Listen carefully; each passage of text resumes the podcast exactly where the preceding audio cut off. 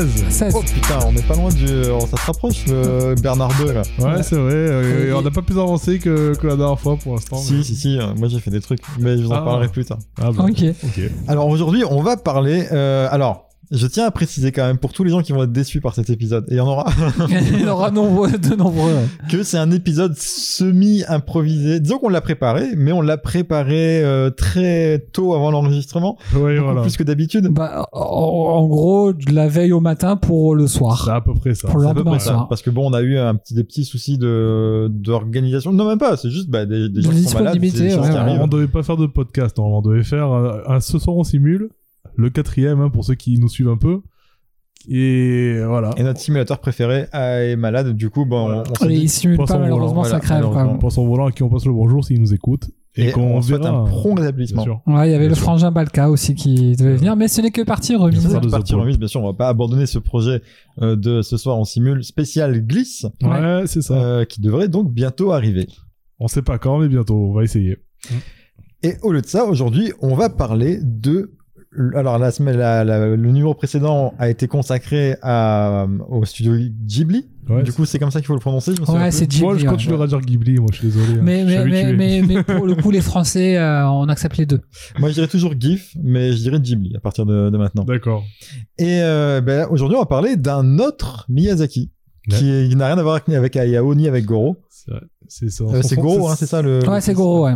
Alors, je suis désolé, mais Goro, t'appelles ton fils Goro. Tu sais que ça va devenir le, le vilain de la, mais- de la, la famille, non? C'est vrai, c'est vrai. Il y a un côté, il y a un Il y a- côté il y a- boss de fin. Il y a un personnage de, euh, qui est très badass dans la série des Yakuza qui s'appelle Goro Majima.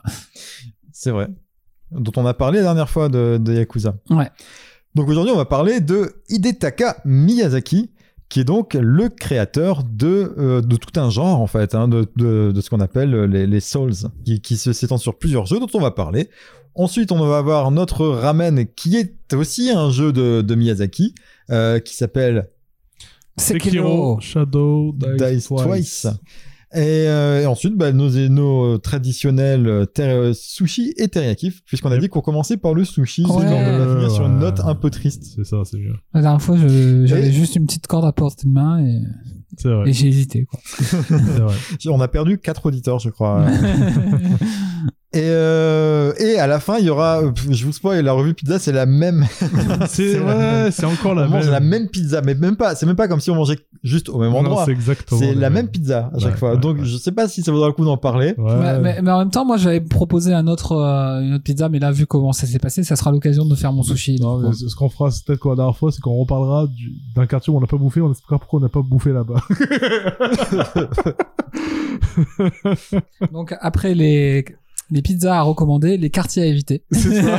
Le quartier à éviter où il faut pas les bouffer, quoi. Je me suis étouffé avec ma cigarette électronique. Euh, ah oui, et je tiens à m'excuser par avance euh, pour tous les gens qui euh, trouvent qu'on siffle trop fort du nez. vrai. On n'a pas réussi à élucider, à déterminer qui était le siffleur de nez parmi nous. Il y, en a il y en des a trois, un. mais on sait pas lequel. Euh, Peut-être les trois, en fait. Peut-être les trois. Peut-être Voilà. les trois, c'est une, une En tout possibilité. cas, euh, le jour où on invitera notre ami tueur de loup, vous saurez euh, qu'il est là. Ah oui. Parce que c'est quelqu'un qui souffle très très fort du nez aussi. Ouais, mais qui peut se rendre invisible. Désolé pour cette petite interruption, mais The Poulp a reçu un appel qu'on a coupé au montage, mais que j'ai quand même intégré à la fin de ce numéro euh, comme bonus. Donc tu sais où la retrouver si tu es curieux ou curieuse. En attendant, je te souhaite une bonne écoute. Bon, mais est-ce qu'on reprend le, euh, Ouais. Euh, ouais. Le fil de cette émission Donc euh, on en va parler. Donc de, ouais, de voilà. Sekiro, voilà. C'était, on- c'est bien, c'est parce que c'était juste à la fin du, du c'est vrai, sommaire. Donc c'est euh, vrai, c'est vrai, on des films sonores, exactement. Donc bah voilà, j'aimerais vous présenter un monsieur intéressant qui s'appelle Hidetaka Miyazaki, comme je l'ai dit un petit peu plus tôt. Euh, alors, qui c'est ce mec-là? C'est bon bah c'est c'est le directeur des, euh, des jeux des, des Souls, la plupart des de, de tous les Souls, je crois. De tous les Souls. Ouais. Alors à la base, lui, c'est et c'est ça que j'aime bien dans son histoire. C'est un technicien IT chez Oracle qui a fait qui un diplôme de sciences sociales, qui a pas grandi dans les jeux vidéo. Il a, dans son enfance, il a passé dans une famille où on était plus jeu de plateau. Ce qu'on peut-être qu'il y aura une influence sur, des choix qu'il a fait un peu plus tard. Et euh, à 30 ans, il joue à un jeu qui s'appelle Ico, le fameux, et il se dit putain c'est ça que je veux faire. Et il s'est dit ouais moi je veux ma vie c'est ça, ça va être ça maintenant. Sauf que bon bah il, euh, il habite au, au Japon et qu'au Japon généralement ta carrière tu l'as choisie vers 5 ans et tu mets tous tes efforts pendant toute ta vie pour l'atteindre et tu changes pas. Et tu travailles dans une entreprise et t'en t'en sors pas et c'est comme ça voilà c'est ton, ton la dessin est tracé. Tu fais un changement d'entreprise dans ta vie. Voilà, si vraiment euh, t'étais pas à la hauteur de ton travail, parce que c'est jamais parce que t'es pas content de ton employeur. Et euh, bref, ben là donc lui il se retrouve à 30 balais à essayer de trouver un poste, un, job dans un dans une dans un dans un secteur qu'il connaît pas du tout et euh, dans lequel il a aucune expérience. Bah du coup c'est vraiment pas évident. Et j'aime beaucoup cette histoire parce que euh, ça me rappelle beaucoup l'histoire d'un autre game designer euh, et director qu'on aime beaucoup qui lui aussi travaillait un petit peu dans la banque, qui voulait faire du cinéma, il est passé par le jeu vidéo. On en parlera plus tard dans un autre numéro. Et, et- et réécouter ou voir, pour ceux qui l'ont pas écouté, notre première émission. euh, notre première fois, c'était avec, c'était avec euh, Erika, parce qu'on en parlait en. On en parlait un petit peu. Ouais, l'acte de naissance du Samouraï Pizza Cast. C'est vrai, C'est vrai. Il y a un peu tous les ingrédients dans ce Mm. numéro que- qu'on a retrouvé dans plusieurs numéros après. Et euh, donc voilà, il a un profil un peu atypique, mais n'est-ce pas le cas de tous les game designers de génie Et euh, il va taper à la porte en 2004 d'un petit studio qui s'appelle From, Sof- From Software. From Software, on les connaît pour euh, la série des Kingsfield. On les connaît pas trop d'ailleurs en, en Europe, en Occident même, en général pour, la- pour cette série-là, qui a, qui a pas eu tous ces, épi- tous ces épisodes euh, traduits et qui, euh, qui est une série un peu de niche, hein, une série de RPG de niche. On les connaît un peu plus pour la série des Armored Core, euh, qui est une série de, Mhm. de tactical avec des robots, si je dis pas de bêtises. ouais, ça, ouais, ouais. effectivement. ouais, ça- Il me semble avoir joué un, un, un de ces jeux il y a très longtemps, mais euh, Je suis pas sûr. Moi, sur. PS1, j'ai, je crois Ouais, que j'ai mis la main euh, sur un. C'est Voilà. peut-être le premier jeu en Europe qui, de la franchise qui était. Enfin, je sais pas. Ouais, sur PS1, j'ai un souvenir, ouais.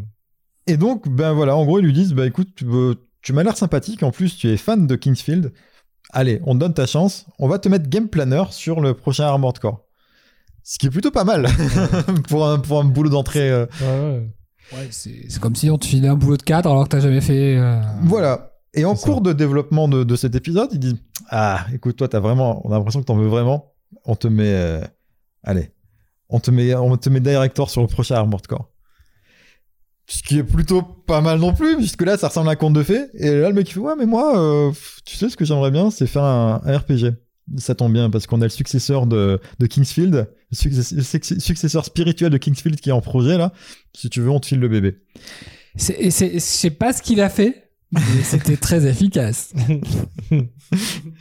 Et c'est comme ça qu'est né Demon's Souls. Ça, c'est incroyable quand on y repense. Effectivement, de la façon dont tu le présentes, c'est juste c'est- monumental, c'est quoi. Incroyable. Mm. Alors, euh, juste pour reprendre un petit peu vite fait la présentation du, du personnage, c'est quelqu'un qui du coup va tirer son inspiration dans ses jeux de plein de plein plein plein de, de, de, de choses. Par exemple, ben, euh, dans, dans les jeux, dans les euh, dans les, je suis désolé encore une fois, hein, c'est c'est un petit peu brouillon parce que mes notes ont été prises sur un bout de table, mais euh, ça, ça, Oh, ça va euh, le faire. Je, je- pense que tu, tu peux, peux y aller tranquille vu que j'ai pas de notes. Ça, c'est pas mal. aussi. Euh, il va par exemple s'inspirer euh, d'architecture. Par exemple, on va reconnaître vite fait un truc qui ressemble un peu au Mont Saint-Michel à New Londo. On va reconnaître la cathédrale de Milan à Anor Londo. On va, mais aussi, alors pas, pas que ça, aussi la, la- la culture populaire comme euh, bah, il y a des petites références. Alors il y en a partout dans tous ces jeux, dans tous les jeux en tout cas qui vont suivre après le, à partir de Demon's Souls. C'est blindé de références, c'est blindé d'Easter eggs. Il y, a, y y une passion, effectivement, je pense qu'on y reviendra un petit peu plus tard, pour le level design. hein. C'est... Oui, oui, euh, bah on y oui, reviendra plus tard. Carrément. Euh, donc il y a des références euh, bah, à l'autre Miyazaki du coup avec des, des petits trucs qui ressemblent beaucoup à des endroits de, de- des environnements de Nausicaa, la vallée du vent. On a aussi des, bah, des, des mangas. Alors Berserk, c'est peut-être la référence Ah, oui, principale qui, est, euh, qui est présente partout. On a des trucs un peu plus euh, un peu plus western et un peu plus euh, étonnants du genre Harry Potter. On a deux trois salles qui ressemblent à des, environnements de, de Poudlard. On a un personnage dont il a demandé au, au, cara designer, celle-là tu me l'as fait ressembler à Hermione. Bon, c'est un personnage qui est, je sais, j'ai oublié son nom par contre, euh, qui est en armure en permanence, donc on voit pas son visage. Mais euh, intérieurement, voilà, eux ils savaient que le personnage quelque part, il y avait un côté Hermione. Euh, et aussi, par exemple, le pacte des loups pour Bloodborne. Et là, en fait, quand tu te dis, quand on te dit ça, tu fais, Ouais, mais ouais. Ouais, Ça, ça fait quand même deux podcasts d'affilée qu'on parle du pack des loups. hein. c'est vrai, qui est ouais. du coup une œuvre plus influente que ce qu'on pensait. Bah, ouais. Mm. Bon, c'est un film qui m'a marqué. Ah ouais, moi j'ai bien aimé, hein, mais voilà, comme on dit, nous ne parlerons plus jamais de la bête du Gévaudan, n'est-ce pas? Et euh, donc voilà, je sais pas, c'est complètement random cette partie que je viens de faire, mais mais, euh, ça, ça posait un petit peu le, le, le- Bah. genre de truc. Alors voilà, les deux grosses influences, on va dire, si on cherche deux grosses influences sur tous les univers des Souls, ça va être euh, euh, Cthulhu et, euh, et Berserk. Ouais, oui, non, mélange c'est- principal, bien sûr. Vous avez, vous avez, un, vous avez un, un peu l'esprit du truc. Donc Demon Souls, je peux vous raconter mon premier contact avec Demon Souls. Ouais, mais je pense qu'on peut le faire tous. Hein. Alors, mon premier contact avec Demon Souls, c'est un pote à moi, enfin un ancien pote à moi, Diego Massilia, Diego Maceira. euh, qui me dit T'as vu, il y a un RPG un peu hardcore qui est sorti au Japon. Dedans, tu peux laisser des messages aux joueurs pour les aider ou les attirer dans des pièges. Sympa comme présentation du jeu, en fait. Ouais, Dans alors- ça, je trouve ça assez intéressant, enfin, intéressant en tout cas. Oui, bah après, c'est un peu tout ce qu'on en savait, tout ce qu'on en savait, parce qu'en fait, le jeu n'était pas sorti en Occident. Il n'était pas prévu qu'il sorte d'ailleurs. Euh, C'était vraiment un jeu qui était prévu pour le, pour le Japon, pour euh, éventuellement pour la Chine. Euh, moi, à l'époque, on me parle d'un RPG qui est un vrai RPG et qui a une composante multi. Mais rien que ça, en fait, parce qu'en dehors des MMO où bah, l'aspect RPG est très superficiel, pardon, en plus d'avoir envie de lâcher des casses, j'ai envie de roter aussi. C'est c'est pas mal d'avoir mangé la pizza avant. Il y avait, mais voilà, en dehors de ça, les RPG, ça se, ça se, ça se vivait en solo euh, à cette époque-là, en 2000, euh, 2008. On est en 2000, bon, il y avait- non, 2009, je sais plus. 2009, moi, il me semble. Ouais, 2009. Ouais. Il y avait vite fait euh, White Knight Chronicles qui avait euh, essayé de faire un, un truc un peu de multi. On avait euh, un petit peu plus tard, on avait aussi les comment ça s'appelle Dragon Dog, Dragon's Dogma qui permettait de télécharger les pions des autres joueurs. Il était cool, celui-ci. Il était vraiment super ce jeu. Enfin, un jour, il faudrait revenir dessus. C'est euh, un super jeu. Il y a une série animée aussi d'ailleurs. Voilà, mais c'est vrai que la- le multi, les composantes multijoueurs dans les dans les RPG, c'était pas très très courant euh, à cette, Bah, après, tu avais effectivement euh, toute la veine des RPG PC, euh, type Baldur's Gate, où, où tu pouvais faire des parties multijoueurs, mais euh, c'est c'est quand même pas très particulier comme Ah, c'est vrai que moi j'étais beaucoup sur console à cette période-là en plus. euh. Ouais, les deux. Ouais, du coup, j'ai eu une période de RPG sur PC et euh, ouais, c'est cette période-là. Effectivement, j'ai jamais joué en multijoueur pour le coup. Enfin bref, moi quand tu me dis ça, c'est ça qui m'attire. C'est ce côté, ah, il y a une interaction avec l'autre joueur, on peut laisser des messages et euh, éventuellement pourrait les aider ou alors pour leur tendre des pièges. Donc ouais, je veux dire, bah, écoute, ça, ça peut être... euh, Mais, mais ça a quand même été une révolution, ce principe-là, dans ce type de jeu-là, en fait. Ah oui, oui, mais carrément, carrément. Et euh, moi, en tout cas, ça, ça suffit à, à m'intriguer. Et quelques semaines plus tard, je vois une pauvre capture d'écran en 4 cm sur 3 dans, dans un magazine, genre peut-être c'était RPG Magazine, un truc comme ça. Euh, et, et ça me rappelle que le jeu existe. Et euh, du coup, je regarde vite fait sur PlayAsia et je vois que euh, y a une version chinoise avec des sous-titres anglais. Et en fait, la, vo- la voix aussi était en anglais finalement, mais dans la description, il parlait des sous-titres. Et du coup, je me suis dit, bon, bah, tu sais quoi, mine de- enfin, je, je cherche pas, je, l'achète. Euh, donc, à ce moment-là, tout ce que je sais du jeu, c'est qu'il est dur et qu'on peut laisser des messages. C'est à peu voilà, c'est à peu près toutes les informations que j'avais sur ce, sur ce truc parce qu'on m'entendait parler nulle part sinon. Et là, ça a été une claque monumentale. Hmm. Le, parce que, oui, le, le jeu est dur, le jeu est punitif, mais chaque épreuve que tu surmontes est extrêmement gratifiante. Et euh, à chaque étape que tu débloques, tu, tu souffles, tu regardes derrière toi et tu, tu penses à toutes ces morts que t'es nécessaire pour arriver à, ce feu de camp où tu peux prendre quelques minutes de répit. Et euh, ouais, non, c'est, euh, c'était, enfin, il y, a- il y a plein, plein, plein de, de, de choses qui m'ont vraiment, vraiment plu dans ce, dans ce jeu. Euh, Enfin, dès Demon's Souls, en fait, l'essentiel de ce qui a fait le succès de, de la série, enfin de, de cette série de jeux était, était déjà là, quoi, en fait. Hein, le, le côté, euh, t'as des, des zones plus ou moins ouvertes euh, séparées, qui séparent deux feux de camp. Euh, ou plus, euh, qu'il faut, traverser euh, millimètre par millimètre en, en mourant à chaque fois, à chaque pas que tu fais. Est-ce que vous voulez, je pars sur la description de ce, ce principe Moi, ou- limite, ouais, peut-être raconter vite fait. moi, comme pareil, j'ai découvert le jeu un peu plus tard, du coup, un peu par hasard aussi. C'est-à-dire que euh, je le vois sur le. euh, je sais pas si ça a été même un jeu offert sur le PS Plus au tout début du, du PS Plus sur la PS3. Ouais, mais alors du coup, très tard, quand il est En sorti 2011, après. euh, je crois. Moi, je me souviens d'avoir joué il y a une dizaine d'années. Ouais, mais quand il, ouais, quand il est sorti, du coup, parce que ouais, au bout d'un d'un an, un an et demi, un truc comme ça, ils l'ont finalement sorti euh, dans le monde. Ouais, et je l'ai chopé à ce moment-là, en fait. Euh, Du coup, euh, un peu par hasard, parce que j'en avais pas du tout entendu parler. C'est-à-dire que le genre de jeu, tu dis, ah tiens, ça a l'air sympa ça, et euh, on essaye. Et pareil que toi. Grosse, grosse claque. Euh, par contre, voilà, du coup, avec l'effet de surprise, c'est-à-dire que je m'attendais pas à, euh, ce qu'on pouvait laisser des messages ou euh, à- je m'attendais pas à cet univers et à ce, ce niveau de difficulté. Et je pense que ça, ça a été le premier jeu qui a révélé le, la cible d'hardcore gamer qui, qui sommeillait en moi. Je pense qu'elle existait déjà avant, mais c'est ça qui l'a mis au-dessus de, des nuées, quoi, au-dessus des montagnes. Et je pense que depuis ce jeu, je me suis considère vraiment comme un hardcore gamer. Non pas parce que c'est un jeu difficile, mais c'est un jeu qui te pousse véritablement dans tes retranchements. C'est-à-dire que euh, un peu comme refaire le euh, l'intro de Nier Automata en difficile 15 fois, voire 20, voire 30 fois jusqu'à ce que ça passe. Bah là, ce jeu-là, c'est ça qui m'a inculqué cette, ce goût de l'effort, je dirais, en fait. C'est un jeu qui t'apprend la patience, ouais. Ouais. Et comme. euh, Et la persévérance. ah, la persévérance, et voilà. Donc, euh, du coup, j'en parlerai dans mon sushi de patience et persévérance. Du coup, toi, Jérôme, tu as pas. euh, Non, ouais, ben moi en fait j'étais passé euh, plus ou moins à côté à l'époque. Euh, pendant que tu parlais, je, je- je- je me suis posé la question de savoir pourquoi, parce que euh, je l'avais quand même essayé, mais j'ai pas joué longtemps. Hein. Avais joué une heure ou deux chez un collègue. Et, euh, et, en, fait, j'ai compris pourquoi à l'époque j'ai pas joué. C'est que l'année où il est sorti, c'était une année où je commençais à rentrer dans la vie active et où je, du coup, j'avais un, pouvoir d'achat, je vivais seul, j'avais pas d'enfant. j'avais beaucoup de temps pour jouer aux jeux vidéo et du coup, euh, bah, cette année-là, j'ai joué à énormément de jeux comme les Assassin's Creed. Il y avait Assassin- Assassin's Creed 2, il y avait euh, Uncharted euh, Drake's Fortune 2, Batman Arkham Asylum, As- Asylum, Asy- pardon. Euh. Asylum, c'est pas bon non plus. Ah, je l'ai lu, tu vois, je l'ai lu. Euh, Normal, quoi. Euh, il y avait Borderlands, euh, enfin Killzone 2, bon, et plein d'autres. Et, euh, et en fait, c'est une année où j'ai tellement de jeux qu'il fallait que je fasse le tri.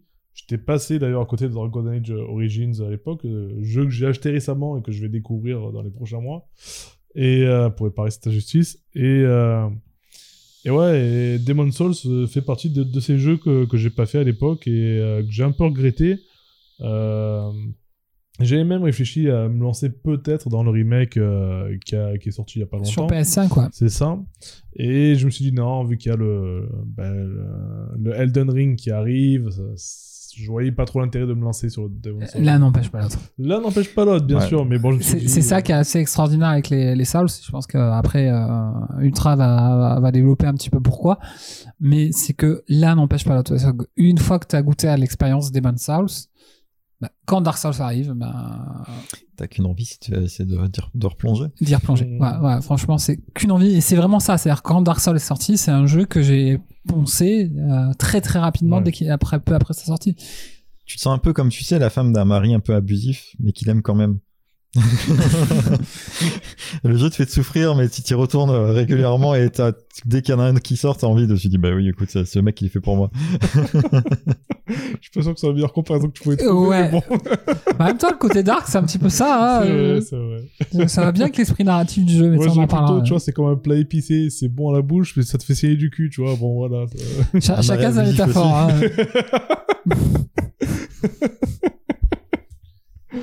Rappelons que ce podcast est 18 Donc, bah oui, bah, parce que tu souffres dans ce jeu. Donc, comme je disais euh, tout à l'heure, effectivement, t'avances euh, pas millimètre par millimètre, mais mètre par mètre, généralement en disant, bah tiens, je vais aller voir ce qui se fait, ce qui se passe si je fais deux pas, puis là, bon, tu te prends un boulet. Tu dis, bon, bah alors, maintenant, je sais qu'il y a un boulet là qui roule dans les escaliers. Euh, je vais passer à côté des escaliers, puis là, tu te prends une hache. Euh, tu dis, bon, bah, je vais essayer de passer par la porte qui est derrière. Et là, derrière, il y a un gros chevalier avec des yeux rouges qui te, qui te, qui te tue en, en deux coups, voire un. Dit comme ça, ça ressemble beaucoup à Elden Ring déjà. Hein? Dit comme ça, ça ressemble beaucoup à Elden Ring déjà. Alors non, Elden Ring c'est euh, le mode facile de des Souls pour l'instant de ce que j'en ai vu. À part les boss qui sont un petit peu un petit peu coriaces. Ouais. Euh, et donc le moment de répit c'est que ben, au bout d'un moment quand tu arrives à traverser cette zone, tu arrives à un feu de camp t'actives ce feu de camp et ça devient le- ton nouveau point de départ pour à chaque fois que tu vas mourir, tu vas réapparaître à ce feu de camp, ce nouveau feu de camp.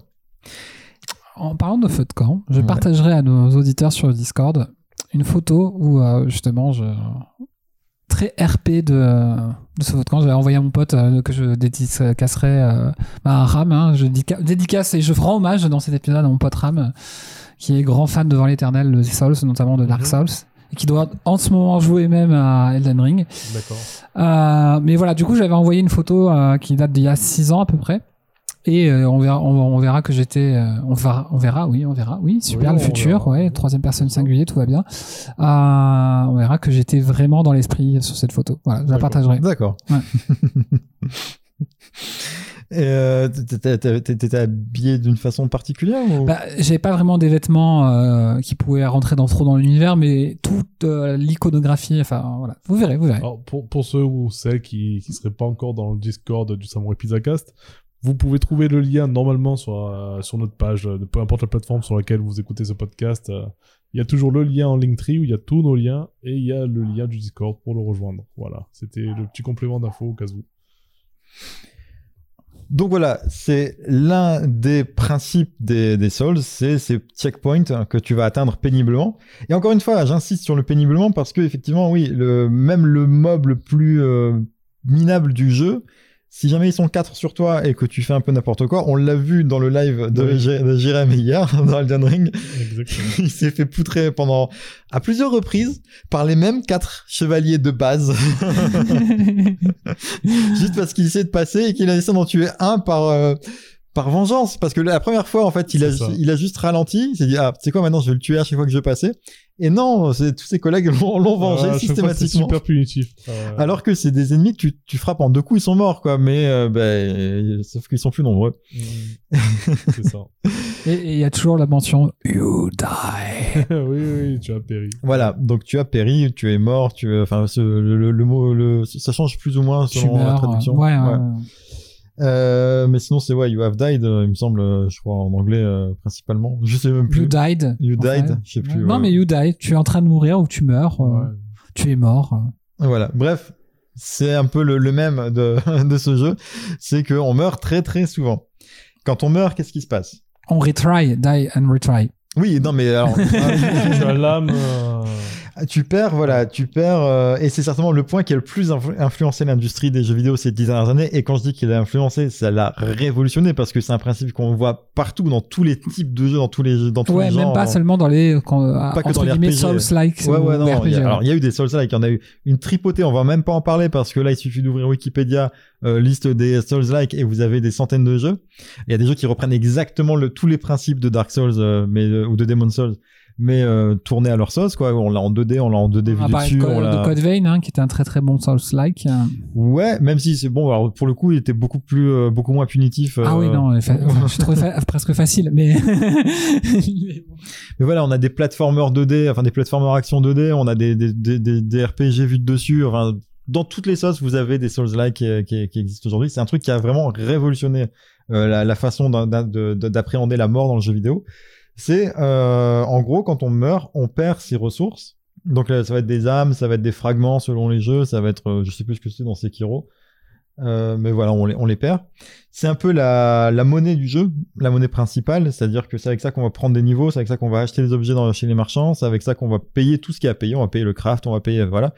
Et donc on les perd, mais on a une chance de venir les récupérer si on, arrive à revenir depuis le dernier feu de camp jusqu'à l'endroit de notre cadavre, l'endroit où on est mort, où on a laissé généralement une marque un peu brillante. Et si on la touche, on récupère toute notre, euh, toutes nos, tous nos éléments. Tout ton capital Ouais, jeunesse. tout notre capital, tout notre, toute notre currency. on récupère tout ça et euh, on les garde jusqu'à ce qu'on meure à nouveau. Et ce principe-là, il est, euh, il est beaucoup plus génial que ce qu'on peut croire de premier abord. Au début, on se dit oui, c'est bon, c'est un gimmick qui est sympathique. Mais non, en fait, c'est ça qui fait que tu vas toujours explorer un peu plus loin, tu vas toujours tenter ta chance un peu plus parce que tu vas te dire, bon, bah, au pire, si jamais je meurs là, je sais que je peux revenir jusque-là et récupérer mes âmes, mes trucs. Jusqu'à ce que tu t'enfonces trop dans les dédales du jeu. voilà, ou que tu en aies marre, que tu te dises, bah là, j'ai avancé péniblement, je vais essayer d'y aller un peu vite, parce que mine de rien, c'est la quatrième fois que je le fais. Et puis là, tu meurs, et là, tu perds tes 8000 âmes, et que tu avais péniblement euh, euh, farmé au début du jeu, alors qu'au ah, vers, vers le milieu du jeu, ça, ça vaut plus rien, tout ça. Mais au début, tu, tu tues des ennemis qui t'en donnent 40 à chaque fois, donc euh, pour en avoir 8000, il faut en tuer 200. Euh, si je suis un bon, meilleur en maths que notre comptable, C'est vrai, c'est vrai. Moi, c'est vrai. Euh, bah, petite anecdote, on a une comptable quand même qui, a eu ses diplômes en Italie où les notes sont sur 100 et euh, on lui dit en France c'est sur 20 et parce qu'il y avait un problème d'inscription à la, fac machin. Et elle dit ouais il faut que tu fasses traduire mon, diplôme. Puis on dit bah peut-être il y a une histoire de, ça de conversion. Puis elle dit ouais ouais c'est vrai que nous c'est sur 100 vous c'est sur 20 je sais jamais euh, c'est quoi la formule pour euh, pour convertir mais là on lui a fait t'es sûr de ton coup là? Comptable. parce que ça a pas l'air très compliqué en vrai Non, mais il y a une fois, il y a une comptable, une amie à moi, euh, qui déclare ses heures à la comptable de l'entreprise où elle travaillait. Et, et elle lui dit euh, Ouais, bah, j'ai fait euh, 1,2 heures, par exemple, en fait. Ouais, du coup, elle dit Ok, bah, je te paye 1,2 euh, euros. Ah, ouais, ouais, effectivement. Enfin, voilà, du coup, elle va transformer les heures en centièmes et pas en soixantièmes. Ouais. Du coup, elle se faisait un peu entuber, donc elle lui a fait remarquer. Et du coup, euh, finalement, elle dit Mais t'es comptable, t'es sûr? Et on s'excuse hein, auprès de nos auditeurs ou auditrices comptables. Voilà, Ouais, non, non, on a sait que vous faites du bon boulot, mais voilà, on est tombé On- sur on deux sait. comptables. euh, Ça peut arriver. Bah non, mais même la nôtre, elle est plutôt euh, sympathique Oui, et oui, efficace dans son travail euh, généralement. C'est juste Mhm. qu'il faut pas lui demander des maths comme ça à la volée, c'est un petit peu compliqué. C'est ça. Après, elle a une calculatrice, donc euh, tout va bien. C'est très, ça, ça paraît très, euh, très Surréaliste. paternaliste euh, C'est cette façon qu'on a de parler d'elle, alors que c'est c'est une personne qu'on adore. hein. Oui, oui, Mais, moi, moi, euh, tant que- tant qu'elle mange pas mes frites quand je suis absent, euh, moi je C'est l'adore. pour ça en fait, il y a un petit peu, il y a un passif. T'imagines le, le pauvre, il est diabétique, il se, il se fait un plat de frites par semaine pour se faire plaisir. Il va manger ses frites, ça se fait pas. C'est- C'était ton sushi, c'est ça? On vient de spoiler ton non, shooting. non, pas du tout, je te rassure. Euh, je suis un peu comme Joey de, de, de Joey dans Friends. Voilà, il faut pas toucher à Never touch the food. C'est ça, c'est ça. c'est ma. Donc l'un des principes, euh, là euh, je vais clairement vous énumérer les ingrédients qui font, euh, qui ont fait le succès de, de la série. hein. Euh, donc ouais, l'un des principes c'est quand tu meurs, tu perds tes, tu perds ta- tes, tes- tes ressources, mais uniquement donc ce que c'est les armes, enfin les trucs qui te servent à te prendre, à, à perdre à prendre des niveaux et à payer. Tu perds pas tes objets par exemple. Et tu peux les récupérer si tu arrives à toucher ta, ta tâche de mort, la fin de l'endroit où tu es mort avant de, de remourir. Euh, généralement, et c'est l'un des trucs qui m'avait le plus plu aussi dans ce jeu, qui, passe peut-être un peu inaperçu au début, mais dont on se rend vite compte euh, une fois qu'on a passé une dizaine d'heures, c'est les raccourcis dans la map et le level design qui est absolument extraordinaire. Euh, généralement, en fait, les zones que tu dois parcourir, elles sont un petit peu tortueuses, un petit peu labyrinthiques et assez compliquées en fait à parcourir. C'est assez compliqué de se faire une idée de l'endroit où tu vas parce que bah, tu vas prendre un couloir qui tourne à gauche. À l'intérieur, tu vas avoir une porte qui va tourner à droite, etc. Tu vas faire des tours sur toi-même, euh, rejoindre des trucs que tu as vus. Tu vas voir par une fenêtre un coin où tu étais juste un petit peu avant, mais euh, tu sais pas trop comment y accéder pour revenir facilement. Et là, tu vas débloquer un pont, une échelle, euh, une, ouvrir une porte qui était verrouillée. Et là, tu vas revenir au début, euh, de là où tu as commencé ton premier feu de camp. C'est ouais, voilà. Mais du coup, ce qui fait que tu peux revenir, donc tu peux venir te reposer, reprendre. Donc ouais, à chaque fois que tu passes au feu de camp, tu peux te reposer et tu Mais- récupères toutes tes vies. Mais, Mais, mais, mais, mais, tous les ennemis que t'as tués repop. c'est le respawn. Ouais. Tous les ennemis reviennent, sauf euh, les, les boss et euh, certains ennemis un peu spéciaux, des mi-boss, des trucs comme ça, des, des ennemis qui bloquent un passage, ce genre de trucs, quelquefois ils réapparaissent pas.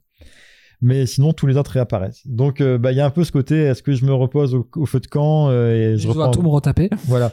Donc non seulement on récupère ses vies, on récupère aussi ses fioles, euh, parce qu'on a des fioles qui D'estus. se... Ouais, alors d'estus ou... C'est que Dark Souls, ouais. Ouais, c'est dans les Souls, les fioles Mm. d'estus, là je sais plus comment ça s'appelle, c'est la fiole... euh, La fiole rouge, elle s'appelle, je crois, un truc comme ça dans, dans Elden Ring. Ah, c'est pourpre. Ouais, faut- il fait le pourpre, un truc comme ça. Pourpre, je crois. Et euh, ouais, donc ça c'est des fioles qui donc qui, qui ont un certain nombre de charges que tu vas pouvoir augmenter, etc. Et qui se qui permettent de te soigner. En fait, c'est l'un des principaux moyens de se soigner parce que sinon, alors dans les premiers Souls, t'avais des tu pouvais faire des remèdes, des trucs comme ça. Euh, c'est de moins en moins courant, je crois, au fur et à mesure que, les- que la série évolue. Il me semble que dans Sekiro, dans Bloodborne, etc., c'est beaucoup plus compliqué de se soigner. euh. Ouais, ouais, complètement. Et, euh, et même dans les. Après, tu as une classe qui te permet aussi de te soigner aussi. Ouais, alors après, tu peux avoir un, tu peux te soigner avec la magie, euh, ce genre de, ce genre de truc. Et euh, donc voilà. Alors, et ça, c'est un truc que j'ai remarqué dans ton, dans ton jeu aussi, euh, Jérém. Tu, tu, te, tu passes jamais au feu de camp. Tu les actives, mais tu te- tu t'arrêtes jamais. Genre, hier, il était en train de jouer, il avait, il lui restait 10% de vie, il avait plus de fiole. Il arrive au feu de camp. Est-ce que je me repose? Bon, non. J'ai- pas ce réflexe, vu que justement, j'ai pas, ouais, la- ce truc des Dark Souls et tout, de, de m'arrêter, comme tu dis, au feu de camp et de, de recharger tout. Vu que c'est pas expliqué euh, nulle part qu'en t'arrêtant, bah, tu refais plein. Quoi. Ouais, mais juste pour Je- tenter l'expérience, quoi.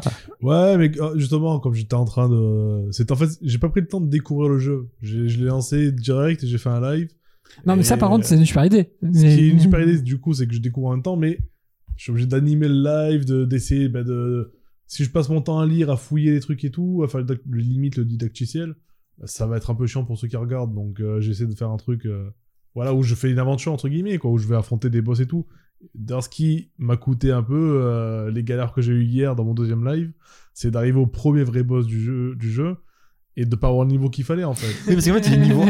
Oui, oui, je- enfin, pas niveau 1, niveau, je sais pas, niveau 15 ou 16 quand tu, parce que t'as pris le samouraï, je crois qu'il commence au niveau 16, un truc non, comme je ça. pense je sais niveau plus. 9. Niveau 9, ouais, je sais plus, enfin bref. Mais euh, ouais, t'as pas, pas t'as pas pris de niveau en fait depuis. Non, euh, non, je- un seul, un seul niveau j'ai pris et c'est pas suffisant. Je prends un coup de, de, de, de- d'enclume ou d'espèce de marteau qu'il a, le, le, le boss là, Magritte le déchu, c'est ça? Alors c'est pas Magritte, c'est ma... Mar... Mar... Martig Ma... Mar- Margit. peut-être. ouais, Mardit. Margit le déchu, enfin voilà. Et, euh, et, et Ouais, mardi, et donc, j'ai hein. galéré. Le premier temps, je vais galérer sur un boss, un mini boss à la con, mais je- je- au bout d'une heure, suis- j'en suis arrivé à bout. Mais, euh, mais ouais, lui là, je, je sentais que c'était, je pouvais pas. Euh, c'était, pas possible. Mais parce qu'il y a un moment donné, t'as tué un colosse euh, qui t'a pris du temps. Oui, oui. Du coup, t'as récupéré pas mal de, de fragments, donc t'aurais peut-être pu prendre un niveau. Mm, mm, Et là, je te vois partir avec peu de vie. Je te vois activer un feu de camp. mm. Oui. L'activer, mais pas le visiter. Donc, euh, tu récupères pas les bénéfices de- du, du feu de camp. Et je te vois partir un truc. Et je t'envoie le message. Je te dis, ne, ne- prends tes fragments, ne va pas par là. Tu meurs très vite. C'est ça. Tu y retournes. Tu ramasses pas tes fragments. Et- et je me suis fait tuer entre temps. Ouais. Ouais, ouais. voilà. Et voilà, ça, c'est la lose. Non, mais voilà, non, il faut que je euh, que j'assimile vraiment les, les, les mécaniques du jeu et, et après ça va aller mieux. Mais je vais jouer un peu du coup en offline maintenant pour vraiment intégrer le truc et après refaire des lives plus intéressants pour tout le monde. et Ouais, parce que ce que, ce que, euh, ce que ma- j'en parlais à ma collègue là, du coup, je disais qu'on avait fait un podcast ce soir et, euh, et, elle me dit, en parlant du principe du jeu, du coup, euh, je résumer un peu comme le fait Ultra Chili pour euh, nos auditeurs et nos auditrices. Elle me dit, ah, mais c'est du tâtonnement expérimental. Je fais, c'est ça en fait. Les Souls, c'est le tatex du jeu vidéo, quoi. C'est, Ouais. tu tâtonnes, tu tâtonnes, et euh, ce n'est pas euh, toi, tes skills qui devient plus fort, c'est, c'est le joueur, ta façon de réagir, ta façon de penser, ta Mhm. façon de, de, d'imaginer le Bah, jeu. ta compréhension du jeu. ouais. Ouais. Mais après, c'est vrai que ça c'est pareil. On, on voit ma manière de jouer. tout à l'heure, il, il, il, il, a, il a souligné quand on en parlait. On voit ma manière de jouer que, que je suis plus un joueur de God of War ou de Sekiro ou, euh, ou de jeux plus nerveux ou même Ghost of Tsushima pour, pour, euh, un jeu plus, plus récent euh, que, euh, que que des Souls quoi. J'ai pas de la culture des Souls parce que j'ai pas torché ces, ces jeux-là. Même si Sekiro qui est bah, du même, euh, bon après on en reviendra plus tard va sur Sekiro, mais lui pour le coup j'ai beaucoup joué et je me, je me débrouillais très très bien, mais bon après. On, on en pas- reparlera à ce moment-là. ouais. Je vais pas en dire plus pour l'instant. Mais du coup, par rapport aussi à la compréhension du jeu, il y a cet aspect qui est euh, l'histoire, qui est globalement à 90% racontée au travers des descriptions des objets. C'est ça, c'est euh, effectivement, on est, j'en parlais pour notre émission, on n'est pas loin d'une narration, c'est-à-dire que la narration n'est pas explicite. Alors, tu, tu vas rencontrer des, des, euh, des personnages, tu vas rencontrer peu, ils seront peu loquaces et globalement très très cryptiques. ils vont te parler de trucs que tu comprends pas, euh, mais C'est- C'est comme un jour, j'ai discuté avec quelqu'un et euh, on parlait de Dark Souls euh, il me disait ouais mais euh, il n'y a pas de quête secondaire dans Dark Souls. Si, si, il y a plein de quêtes secondaires. Ah oui, c'est oui. juste qu'elles sont pas du tout explicitées. Enfin, d'ailleurs la quête principale non plus. Hein. À un moment donné dans Dark Souls, on se dit il y a deux cloches, une seule euh, dans les dans les euh, dans les sous euh, souterrains et l'une euh, seule en haut d'une église ou euh, voilà d'une cathédrale. Ok, voilà. Seule référence. Vas-y champion. Ouais, vas-y champion. C'est la seule chose, euh, genre ta carte d'objectif dans. euh, alors que tu es habitué quand tu fais un Witcher ou un Assassin's Creed d'avoir euh, Ah, tra- le tracking pour aller jusqu'au point Alors, A au bah, point B. Dans Elden Ring, t'as ça.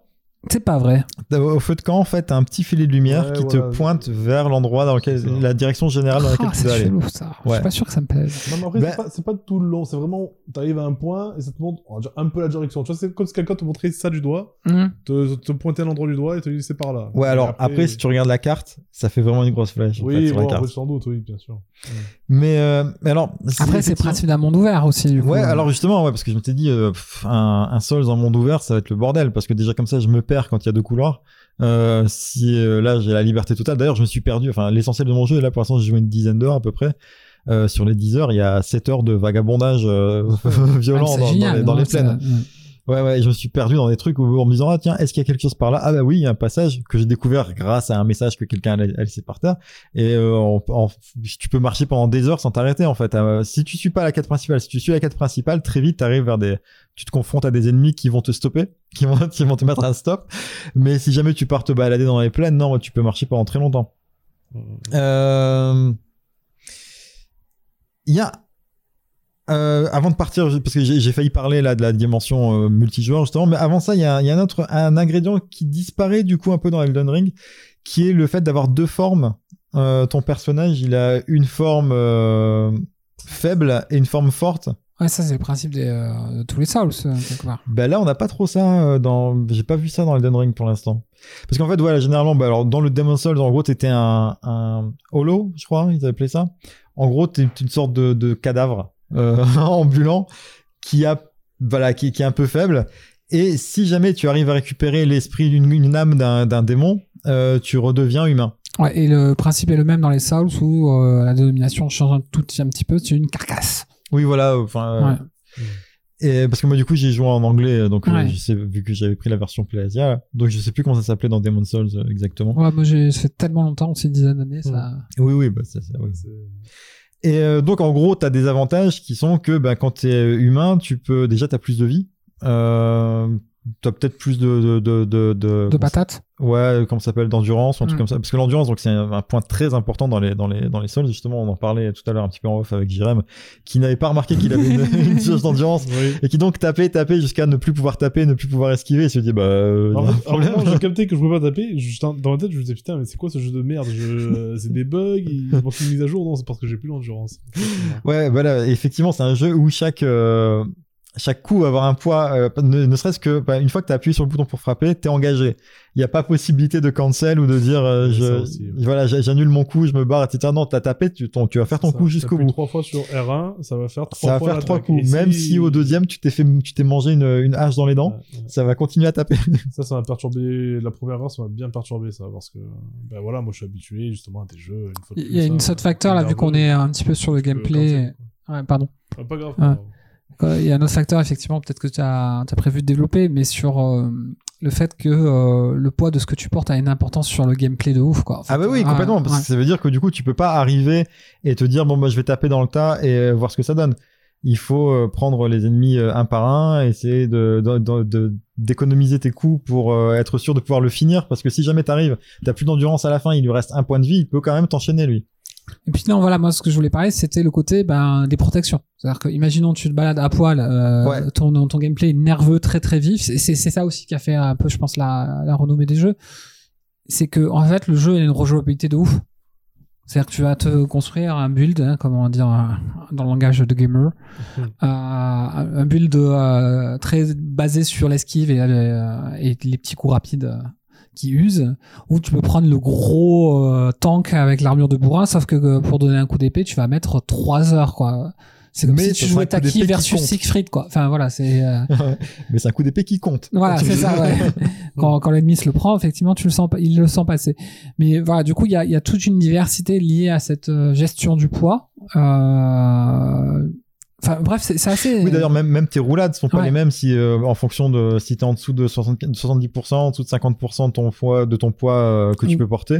euh, tu vas être beaucoup plus vif et euh, tu vas pouvoir faire des roulades qui vont un peu plus loin, qui sont plus rapides, etc.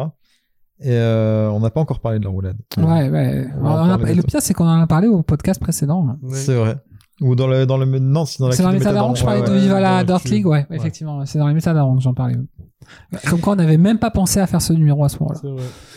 Et euh, ce côté euh, de forme, c'était aussi valable dans la plupart des jeux pour les euh, armes, surtout dans, Bloodborne où c'est systématique pour toutes les armes. Elles ont chaque arme a deux modes. Genre t'as le gros rasoir là, tu peux taper de près pour faire une sorte de lame où tu tapes de près, sinon ça fait un grand une grosse lance. Euh, t'as- ouais, ça c'était c'est un truc que j'avais beaucoup aimé dans Bloodborne, ce côté où tu pouvais d'un- bouton euh, transformer ton arme et en avoir une utilisation qui est complètement différente, euh, avec des coups qui sont plus lents, mais qui frappent plus fort. il y a le côté flingue aussi. Monster Hunter dans ça. Ouais, il y a, il y a- il y a un peu, il y a un petit feeling euh, Monster Hunter ouais, là-dedans. Et donc oui, je disais, donc tu as deux formes euh, en tant que, que joueur, et pour récupérer ta forme d'humain, bah, il faut soit tuer un boss, soit il y a un autre moyen. Ah. J'en parle dans quelques secondes, parce que là, je vais parler de- d'un truc qui m'avait bluffé sur le moment, c'est la composante multijoueur qui se comporte de trois parties différentes. Donc la possibilité de laisser des indices, on l'a dit, ça c'est génial. Ça c'est vraiment génial. Bah, ça, ça a donné naissance à un jeu comme Death Stranding. ouais, voilà. Tout ouais. simplement, ouais. C'est ça. Donc en gros, tu as un dictionnaire de mots qui, euh, que tu assembles pour laisser un message qui sera automatiquement du coup bah, dans la langue du joueur qui joue parce que comme c'est un dictionnaire qui est, euh, qui est traduit euh, dans, dans, dans le, avec le jeu quoi. Ce qui donne euh, des trucs qui marchent plus ou moins bien en français quand les gens l'écrivent en anglais. Par exemple, essaye doigt mes trous qui marche beaucoup mieux en anglais avec try finger but all.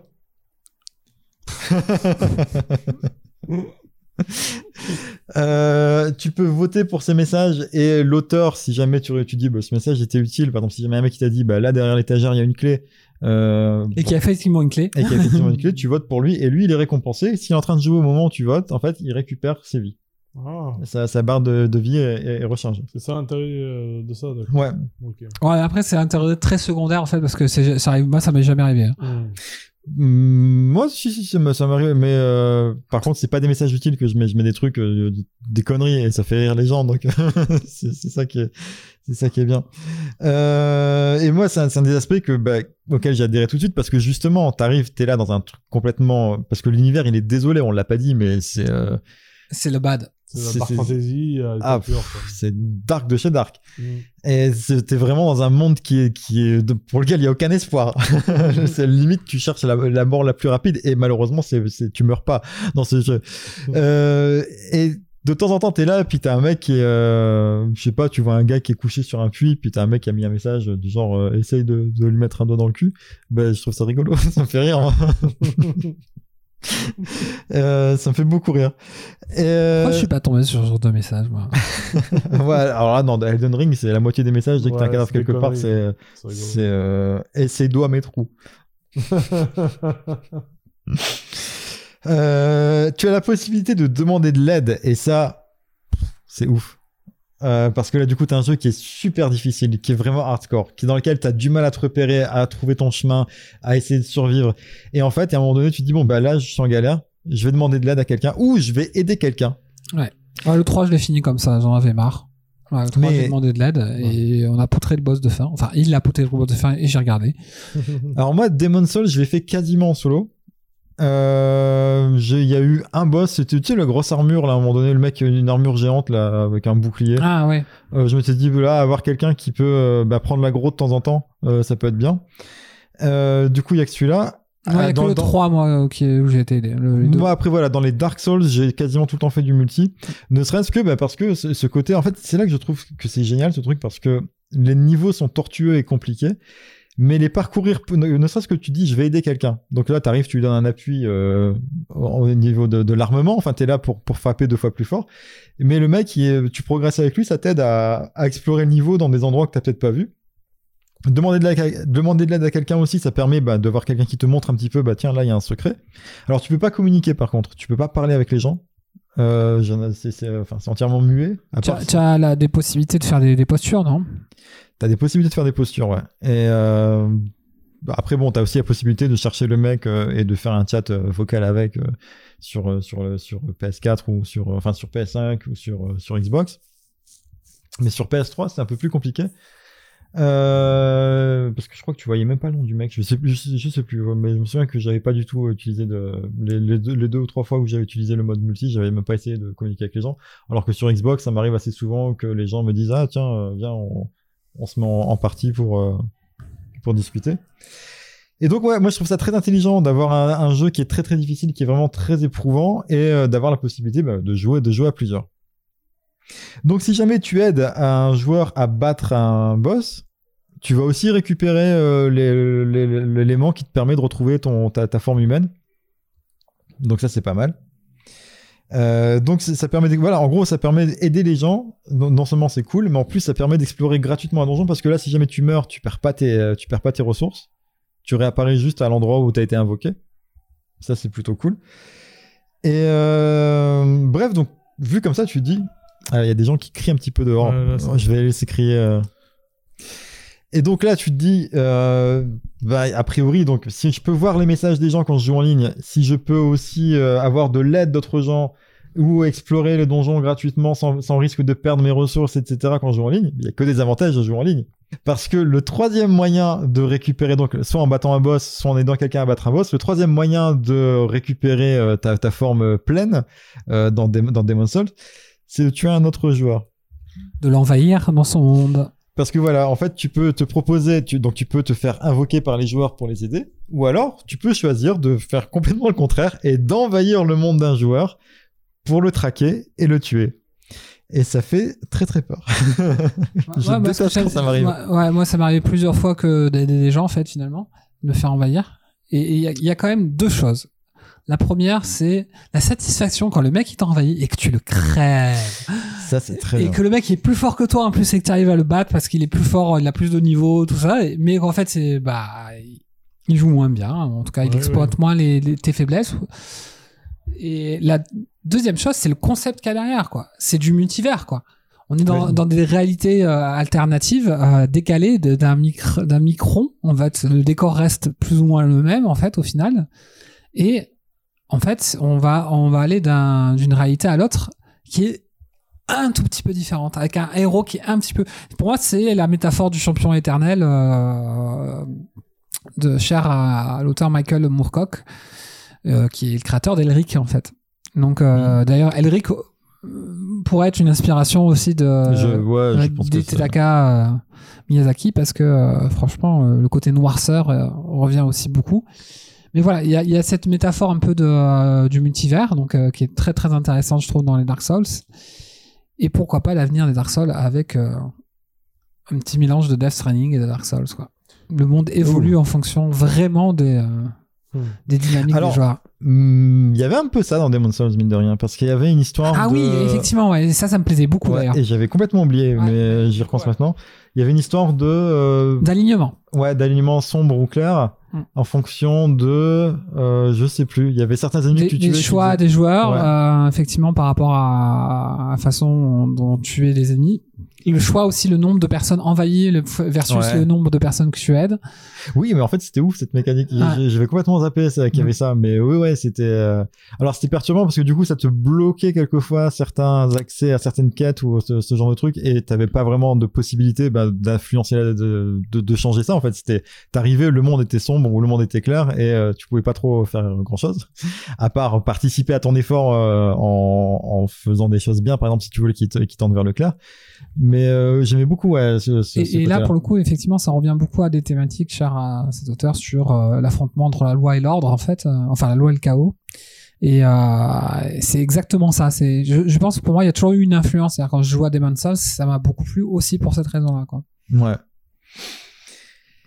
Et, euh, le, donc le PVP, hein, vu que tu peux en- envahir euh, des gens, des joueurs et les tuer, c'est du joueur contre joueur. C'est euh, c'est un truc qui a peuplé un petit peu le endgame de, de Demon's Souls. Quand, les gens avaient fini Demon's Souls des années plus tard, ça a continué à perdurer et continue, d'avoir des gens qui jouaient à Demon's Souls pour faire du PVP en fait, comme, comme sur un jeu de combat.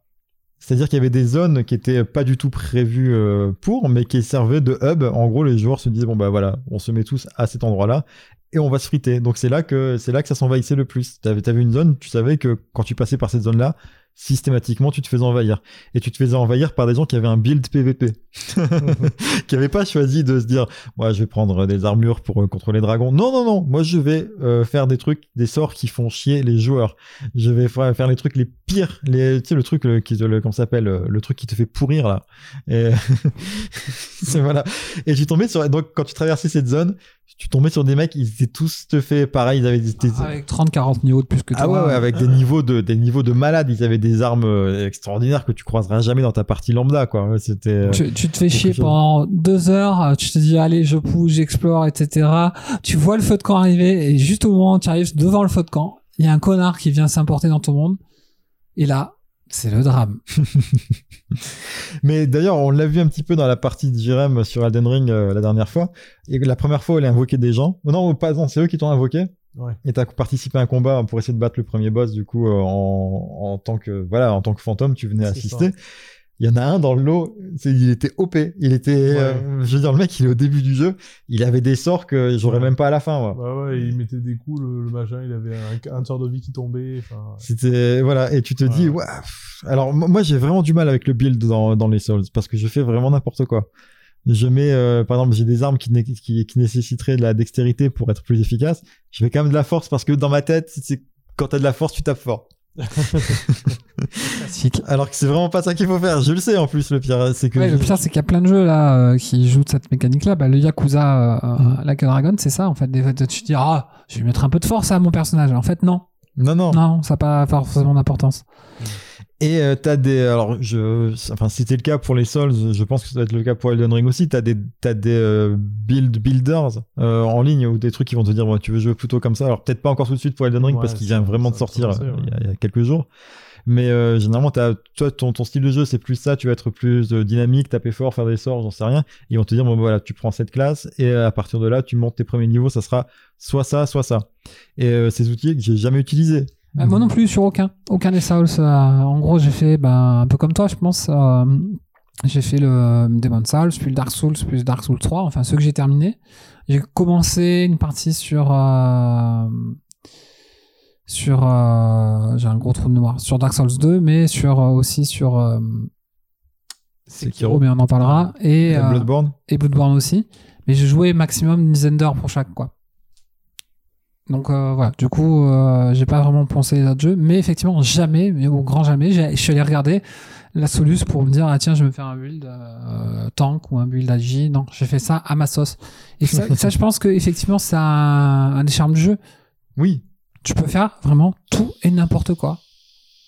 C'est toi qui décides de l'évolution, mais de manière complètement. euh, Oui, ça, ça m'est déjà arrivé de claquer 20 niveaux euh, dans une stat pour utiliser une arme et finalement me dire bah bof, c'est ça. je vais pas l'utiliser finalement et du coup bon bah et surtout que les niveaux commencent à coûter très vite très très cher en fait plus tu plus tu arrives plus tu progresses dans le jeu. Et euh, juste un dernier truc sur le mode sur la version PVP, euh, ce mode invasion. Moi, c'est quelque chose qui m'avait pas plu au début. Limite, même les- mes premières parties de Demon's Souls, euh, ça m'arrivait de dire ah là j'arrive dans un endroit où ça commence à, être difficile pour moi. Si je me faisais envahir maintenant, ce serait vraiment compliqué. Je vais déconnecter Internet. on va rester safe. Jusqu'au moment où, et ça arrive assez vite dans Demon's Souls, il me semble, il y a un boss en particulier. Et c'est là que je me suis dit, putain, ce jeu, quoi qu'il arrive, même si jamais c'est difficile, je vais aller au bout, je veux finir ce jeu parce que c'est un chef-d'œuvre. Il y a un moment donné, et là je spoil le Demon's Souls, je suis désolé pour les gens qui jouent sur PS5, mais le jeu a sinon a plus de 10 ans maintenant sur PS3, donc euh, je pense qu'on peut en parler.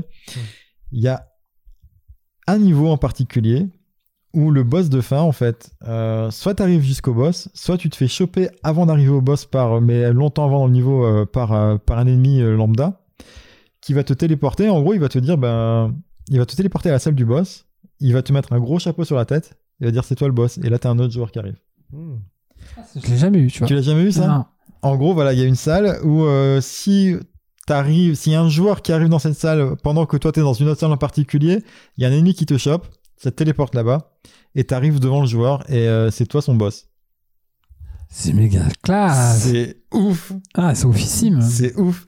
Et donc moi, je m'étais dit, jusque-là, j'avais jamais fait d'invasion, etc. Et je me suis dit, moi, je, je, je veux pas faire ça. Et t'as le joueur qui arrive en face, et euh, tu te dis, ouais, mais en même temps, il y a pas de raison que ce soit moi qui meure. Et donc, je l'ai éclaté, le mec. Et en fait, quand tu fais ça, euh, quand tu le bats, bah, en fait, ça te compte euh, comme si il me semble que ça te compte comme si tu avais battu le boss. Toi, tu l'as, euh, je crois, je suis pas sûr. Je, je crois que j'ai pas eu à l'affronter avant d'avoir refait ma deuxième partie après. Je, je suis pas sûr. Je, suis- je suis pas sûr de mon coup, mais Hmm. voilà. Mais rien que ce principe, c'est toi le boss d'un autre joueur. C'est, top. ouais. c'est top. Mm. Et euh, tu sais, c'est le mec euh, qui a un- une sorte de turban sur la tête et c'est une salle où il y a plein de chaises. Et voilà, bah lui en fait, tu peux l'incarner. C'est trop classe. Voilà. Donc ça, c'est les ingrédients qui, euh, qui sont marqués dans la fiche technique du jeu. Il y a d'autres ingrédients informels. C'est bah, le, le fait que le jeu, on en a parlé tout à l'heure, te pousse à la prise de risque en permanence. Euh, il va te pousser toujours à explorer un peu plus loin alors que tu sais qu'il y a des dangers dans tous les coins. Et donc, l'un des exemples qu'on a évoqué dans l'actu des métadaron, c'est la fameuse roulade vers l'avant, qui est la technique ultime dans tous ces jeux. C'est-à-dire que dans n'importe quel autre jeu, tu vois un ennemi qui va te frapper et tu as la possibilité de faire une roulade. Tu vas faire une roulade sur le côté, tu vas faire une roulade en arrière. Dans les sols, ça marche pas. Tu te fais éclater quand même. Ça marche certainement pas dans, euh, dans Sekiro, par exemple, où on voit que t'as beau faire des roulades sur le côté, tant que tu veux, tu peux en faire 5. L'ennemi il va quand même te taper, il va quand même te suivre, Ah il, a, ouais. il est guidé. C'est peut-être pour ça que j'ai. Ouais, ouais, ouais, on va en reparler. On va en reparler de ça. Et mais dans la plupart, en fait, voilà. Donc ça, c'est une astuce pour tout le monde là. hein. Vous jouez à un Souls, la technique ultime, c'est la roulade vers l'ennemi, tout le temps. Euh, quasiment dans 90% des cas, ça va te sauver la vie. Par exemple, le fameux marteau que tu évoquais tout à l'heure. T'as vu que les seules fois où tu l'évitais, c'est quand tu faisais la roulade vers lui, que tu passais sous lui, du coup le marteau Faut, passait. faut toujours passait ga- derrière. garder un bon timing quand même. hein. Il faut Oui. garder un bon timing. C'est pas, ouais, c'est pas facile, mais euh, c'est votre meilleur choix. Comme- Comme dirait Snake Plissken, it's all in the reflexes.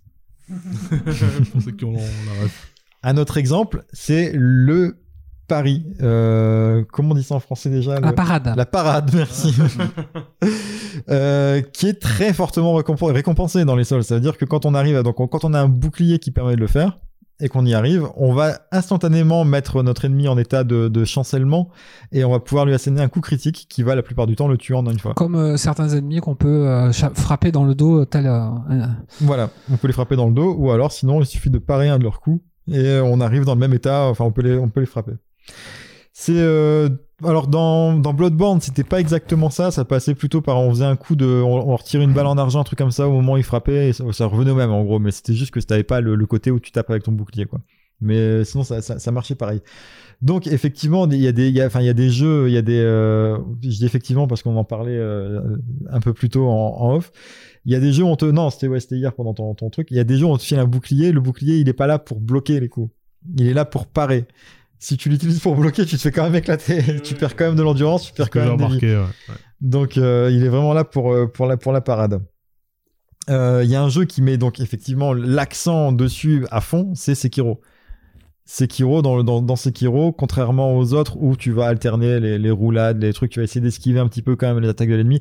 Dans Sekiro, t'esqui- t'esquives rien. Tu prends tout de- frontalement et tu pars tout Et Tu on fais est de la- en train de faire Oui, notre ramen là. dans le Parade. dans la contre-attaque. ouais. en permanence. C'est vrai qu'on va en parler juste après de, de Sekiro. Mais moi, j'avais adoré ce côté qui est où le, le pattern que tu apprends des ennemis. Jusque-là, tu apprends les déplacements, les différents types d'attaques. Là, tu apprends le rythme. Tu apprends le rythme auquel ils t'attaquent.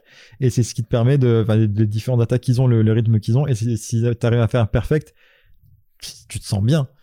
C'est c'est- c'est super. euh, Enfin, c'est. euh, T'as t'as vraiment l'impression d'avoir réussi quelque chose. Tu as l'ennemi qui arrive, qui te donne tout ce qu'il a, et toi, t'arrives à tout parer les uns après les autres, et tu lui mets juste un petit dernier coup à la fin. C'est génial.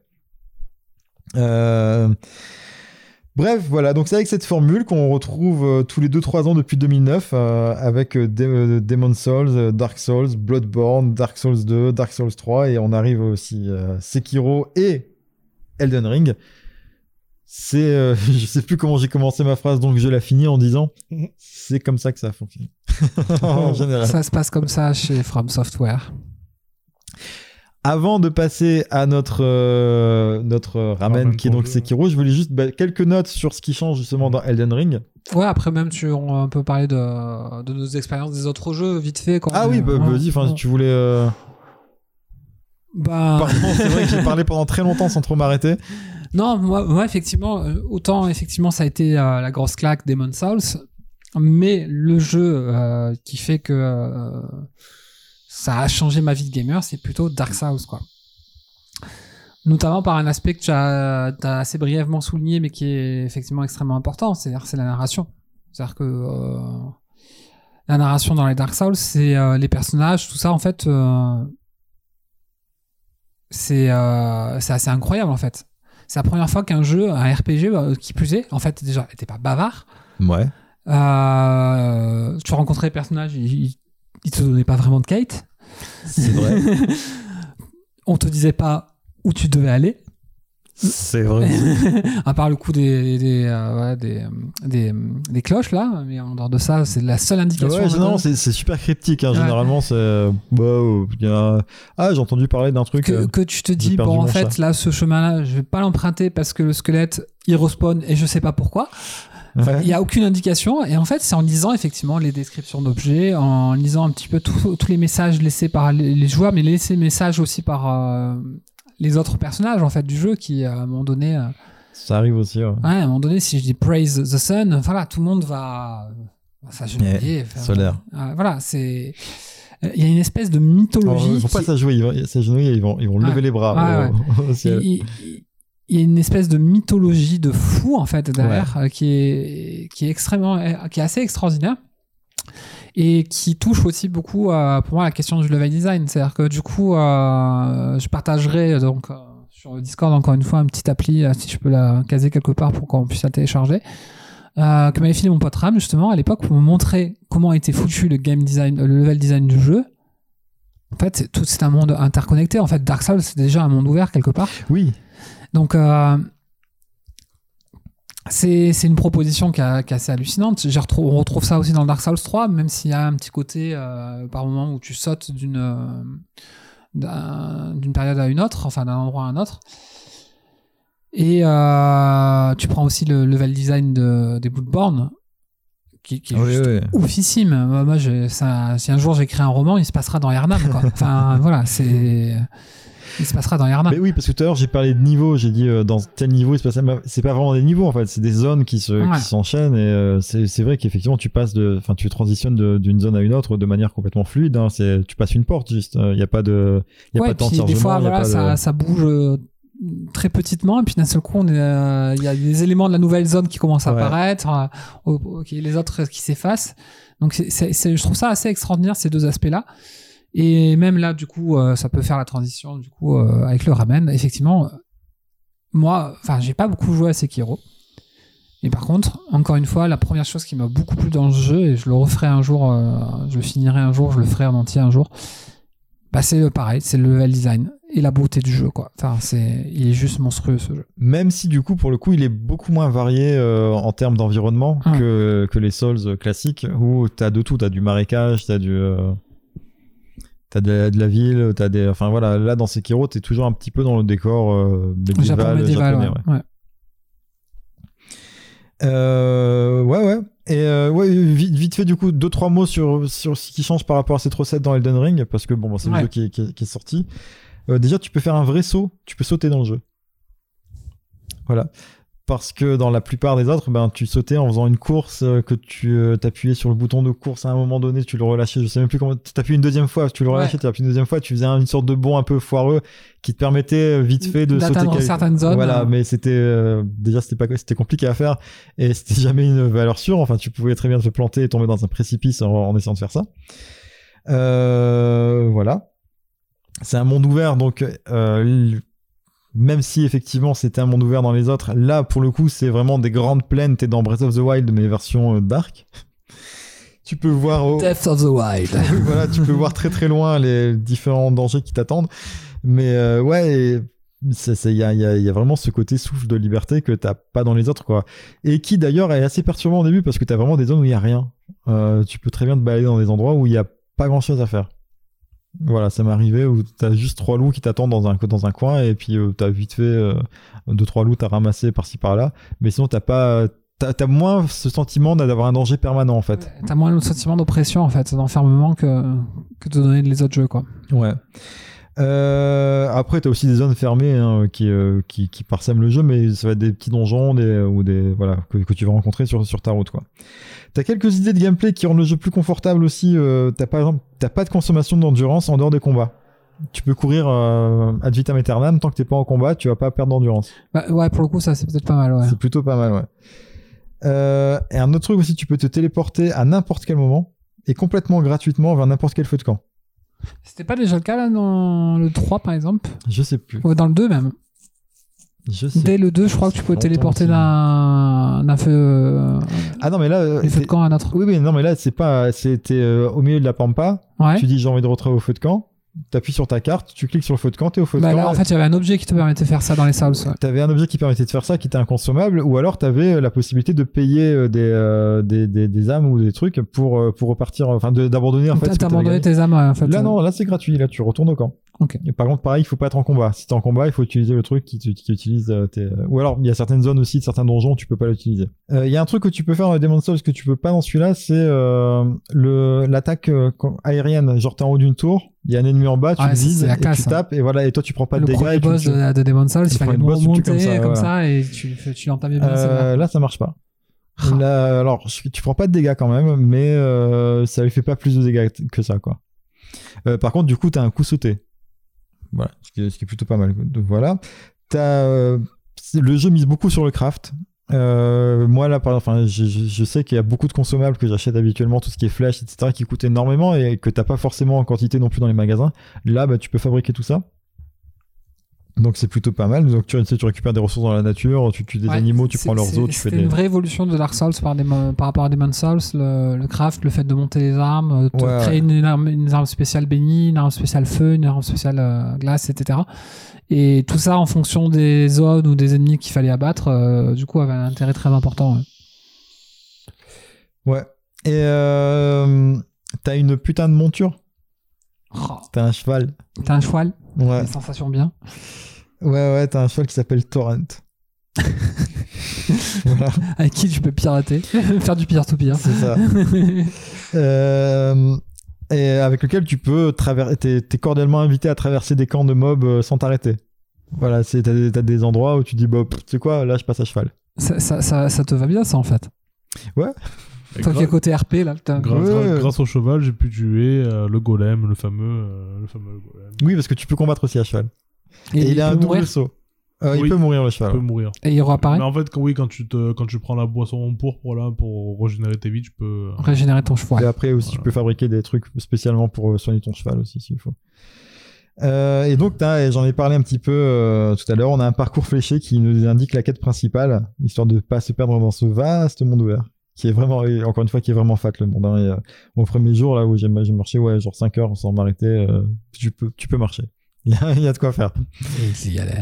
Je, je fais Bref. plein de blagues à inco- euh, euh, depuis tout à l'heure, mais c'est- je m'en rends même pas compte. c'est c'est très bien. Bref, ça c'est Elden Ring, mais on est loin, de- je suis loin de l'avoir fini, donc euh, je vais pas en parler plus que ça aujourd'hui. Et euh, donc en attendant, on va parler de notre Ramen, qui est le jeu précédent de From Software et de Miyazaki, qui est donc Sekiro Shadow Dies Twice. Et dis-moi, Jérém, tu l'aurais pas euh, twitché il y a pas très longtemps, justement? Non, c'est Ghost of Tsushima. Oh là là Ah. Oh, le, le, le, le- le côté boulet, raciste de, The- de The Pulp qui revient. Ouais, c'est ça. Voilà, ouais. c'est des japonais, donc. euh. C'est des japonais, c'est des samouraïs, euh, voilà. C'est le même jeu, quoi.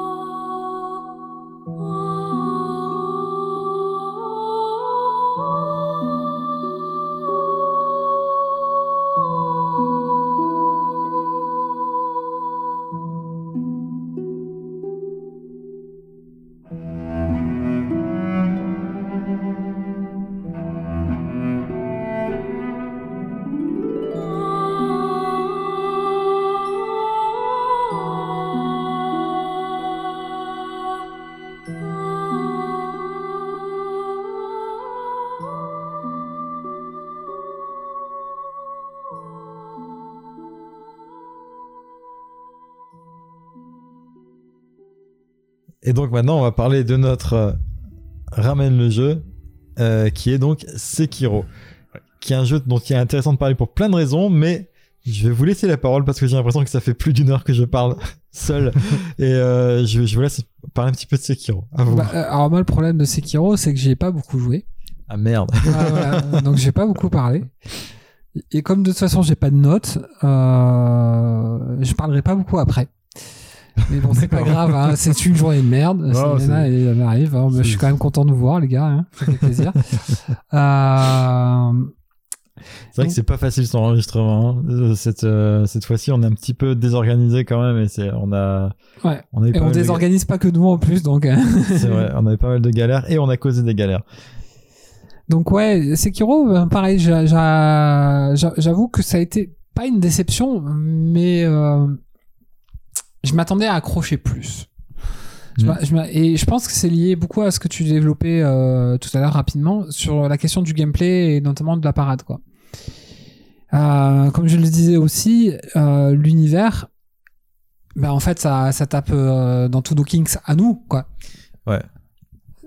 Japon médiéval, samouraï, ninja. C'est Enfin, ce qui m'a attiré. hein, ah, c'est juste officiel et sur une euh, euh, un gameplay de Souls. Que rêver de mieux quoi. Avec quand même pas mal de petits changements, justement. Ouais, ouais. Et, et je pense que c'est un petit peu ça parce que autant euh, je me suis très bien habitué à changer un petit peu de gameplay parce que le gameplay est toujours un tout petit peu différent d'un jeu à l'autre. Autant là, effectivement, le, le fait que ça me demande beaucoup plus sur l'aspect parade, qui a toujours été un peu ma bête noire dans tous les jeux qui demandent de la parade, c'est le notamment les jeux de combat. Ouais. C'est le timing qui est super important. C'est vrai que, euh, pardon, tu voulais dire un truc? Ouais, bah en fait, je voulais un peu peut-être euh, resituer un peu le jeu, faire un petit rappel Ah, euh, de, ce que c'est hein, pour ceux qui l'auraient pas fait éventuellement. Euh, en fait, ouais, de- dans le jeu, on, on incarne Lou, qui est un shinobi euh, qui est armé d'un katana et, et d'une prothèse à, à l'autre bras, euh, qu'on va pouvoir modifier au fur et à mesure du jeu et y, mettre des explosifs. euh. La prothèse, ouais. Ouais, c'est ça. Parce que c'est une des différences avec les autres jeux, c'est que dans les autres jeux, tu crées ton personnage. Ouais. C'est-à-dire tu modélises me- son, enfin, son, son visage, son corps et ses, toutes ses compétences. Là, tu joues un personnage euh, préexistant. euh, on incarne Lou, quoi, le, le shinobi, qui se fait battre au début du jeu, lors d'un duel, qui perd son bras et qui est guéri. Et, et l'histoire commence là, donc. euh, Histoire vraiment, vraiment chouette. en même temps. sympa, Ah, vraiment chouette. bien, c'est bien amené. Pour le ouais. coup, ça parle un petit peu plus que les autres. Ouais, c'est euh, c'est beaucoup plus narratif, euh, classique, on va dire, narration classique. Euh, c'est vrai qu'après on retrouve tous les éléments, on va dire un peu classiques, des. euh, des. euh, J'ai envie de dire de- du folklore japonais. Euh, le côté un peu. euh, euh, avec des. euh, des, euh, des créatures un peu mystiques, des. Des personnages. euh, typiques du Japon médiéval, comme bon, des samouraïs, euh, des ninjas, des, des, des choses comme ça, des. euh, des euh, des des guerriers qui vont qui vont avoir des halbardes d'autres plutôt des katanas enfin il y a, il y a différentes différents types de d'ennemis qu'on va croiser il y a aussi ce, ce délire avec les marchands à chaque fois qu'on qu'on meurt et qu'on renaît il y a la peste qui se propage Mm. et, euh, et, ça, et ça complique après du coup les euh, la possibilité d'acheter des, des matériaux parce que les marchands meurent ou peuvent mourir en tout cas si, si on meurt trop souvent et que la peste se, dé- se développe un peu trop donc il faut essayer de pas mourir souvent dans ce jeu ce qui est euh, ce qui est pas si difficile que ça j'ai trouvé à titre personnel Euh, Ouais. je l'ai trouvé alors j'ai pas assez joué une fois de plus au Demon Souls ça je pense que tout le monde l'a compris mais euh, mais j'ai pas senti de, de vraiment de difficulté dans, dans Sekiro. Euh, au contraire, mes premières heures, je suis allé assez loin en, mourant très très peu. Euh, Peut-être parce que justement le, gameplay convient mieux à mon type de mon profil de joueur où tout est dans le timing, la bonne parade au bon moment et ça, ça me plaît plus que dans Dark Souls où il faut euh, il faut on est plus dans ben, la roulade, attendre, patienter pour mettre le, coup.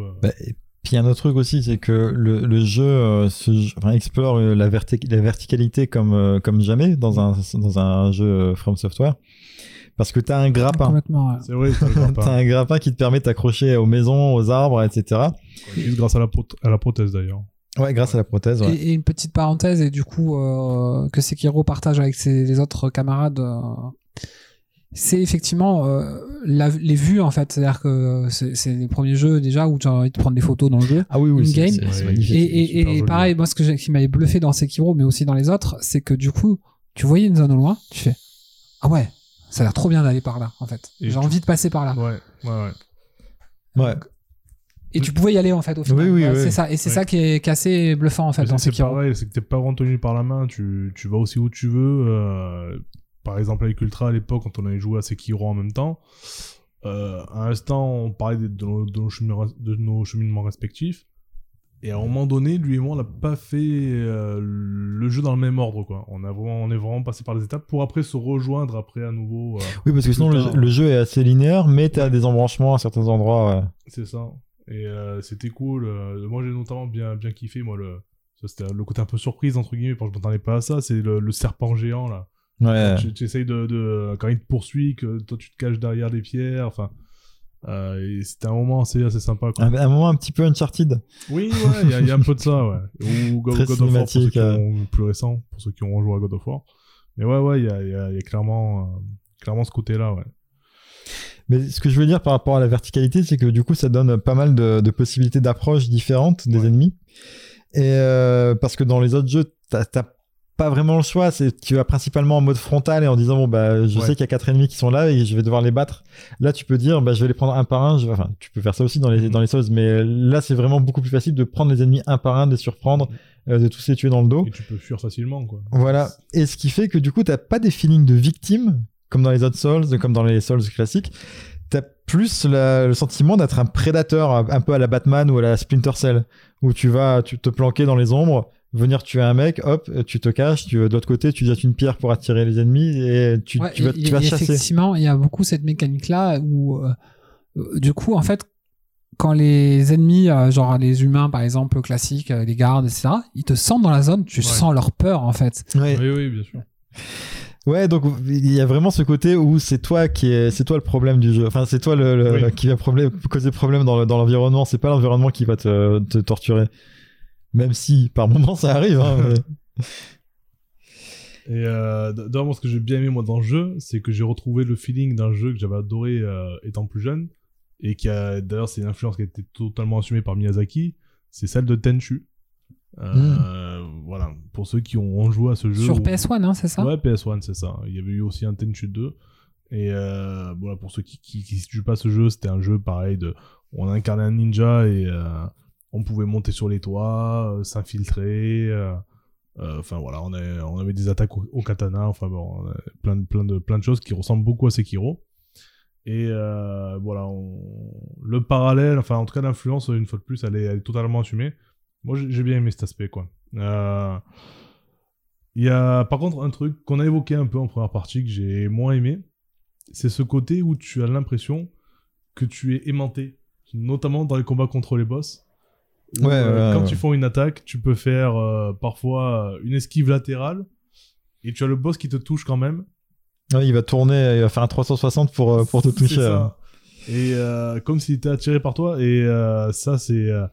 ça peut être chiant. Par exemple, c'était. Alors, c'était très visible dès le premier boss, je me souviens. Peut-être que tu. C'est même pas un boss, c'est juste le petit l'ogre là. Ouais, le log qui est un, le premier. Ouais. Ouais, mini boss ou boss, mais ouais, enfin, en tout cas, c'est. Il est plus costaud que ceux qu'on affrontait avant. et euh, où au début, il enchaînait, d'un coup, il se libère de ses chaînes et après, il t'attaque. Et il avait un. Une sorte de coup de pied. euh, Ouais, il y avait le coup de pied, mais aussi le, le saut en avant où il- après il te chopait. Ouais. Et euh, tu le voyais faire, il- je crois qu'il il faisait le, le, une Oui, ouais, était, euh, ouais. avec le signe rouge qui, a- Ouais. qui apparaissait au- au-dessus de lui, comme quoi ben, le coup qui arrive va être inévitable. Enfin, pas inévitable, mais il faut pas le parer, il faut essayer de l'esquiver. Et, et c'était un saut euh, tout droit. Continue à te suivre. était ouais. déjà lancé, En fait, ouais. c'était Voilà. tête chercheuse quoi. C'est ça, Ouais. ton perso avait beau être euh, un mètre décalé sur la droite et lui, eh ben, il est plus normalement qu'à tomber par terre. Avec, comme tu dis, euh, il était aimanté, il faisait euh, une rotation à 50 degrés pour retenir, revenir en face de toi. Et, euh, Parce que c'est pas ce que le jeu attendait de toi. Ouais, c'était le script, quoi, voilà. Parce que Mais, oui, euh, voilà. Alors, c'était pas un pari qu'il fallait faire, mais c'était un autre, je sais plus, un autre mouvement qu'il fallait Ouais, faire. il y a, euh, y y quand même 3-4 mouvements ouais, ouais. différents. Mais et- qui reviennent au même, c'est juste, Ouais. c'est pas le même bouton, mais euh, Ouais. ça revient. Après, ça, ça pa- mais le truc qui est bizarre, c'est que parfois ça passait, parfois ça passait pas, quoi. Et tu savais pas pourquoi, alors que niveau timing, ça avait l'air a priori la même Ouais, chose. c'est ça qui m'a un peu perturbé. Du coup, euh, voilà, j'ai fait là oh Ouais, j'ai fait la même chose que le coup d'avant, mais là, cette fois-ci, c'est pas passé, quoi. Et il y, y avait ça qui était un peu chiant, mais finalement qui s'est limité à, à juste quelques boss, je trouve. En tout cas, sur les débuts, enfin, moi j'ai dû jouer une vingtaine d'heures peut-être au jeu, ou une quinzaine d'heures, je sais plus exactement. Et ce qui m'a fait abandonner, par contre, et euh, ça pour moi, ça m'a vraiment gâché l'expérience du jeu, euh, c'est un mini-boss. C'est même pas un gros gros boss, c'est juste un boss mal codé, euh, mal scripté. C'était un taureau. Alors, il a été patché trois fois. hein. Ouais, ouais, il a, il a, il a été nerfé, ouais, ouais, euh, trois fois. Euh, C'était un, un, un, un espèce de gros taureau avec des, euh, des cornes enflammées. Et j'arrivais pas à le passer. J'ai essayé 30, 40 fois. J'arrivais pas à le passer. C'était avant le premier patch, parce qu'il y a plein de joueurs, en fait, qui se sont plaints, euh, parce que... Effectivement, ça bah, fait une sacrée polémique, ce, ce taureau-là. c'est ça.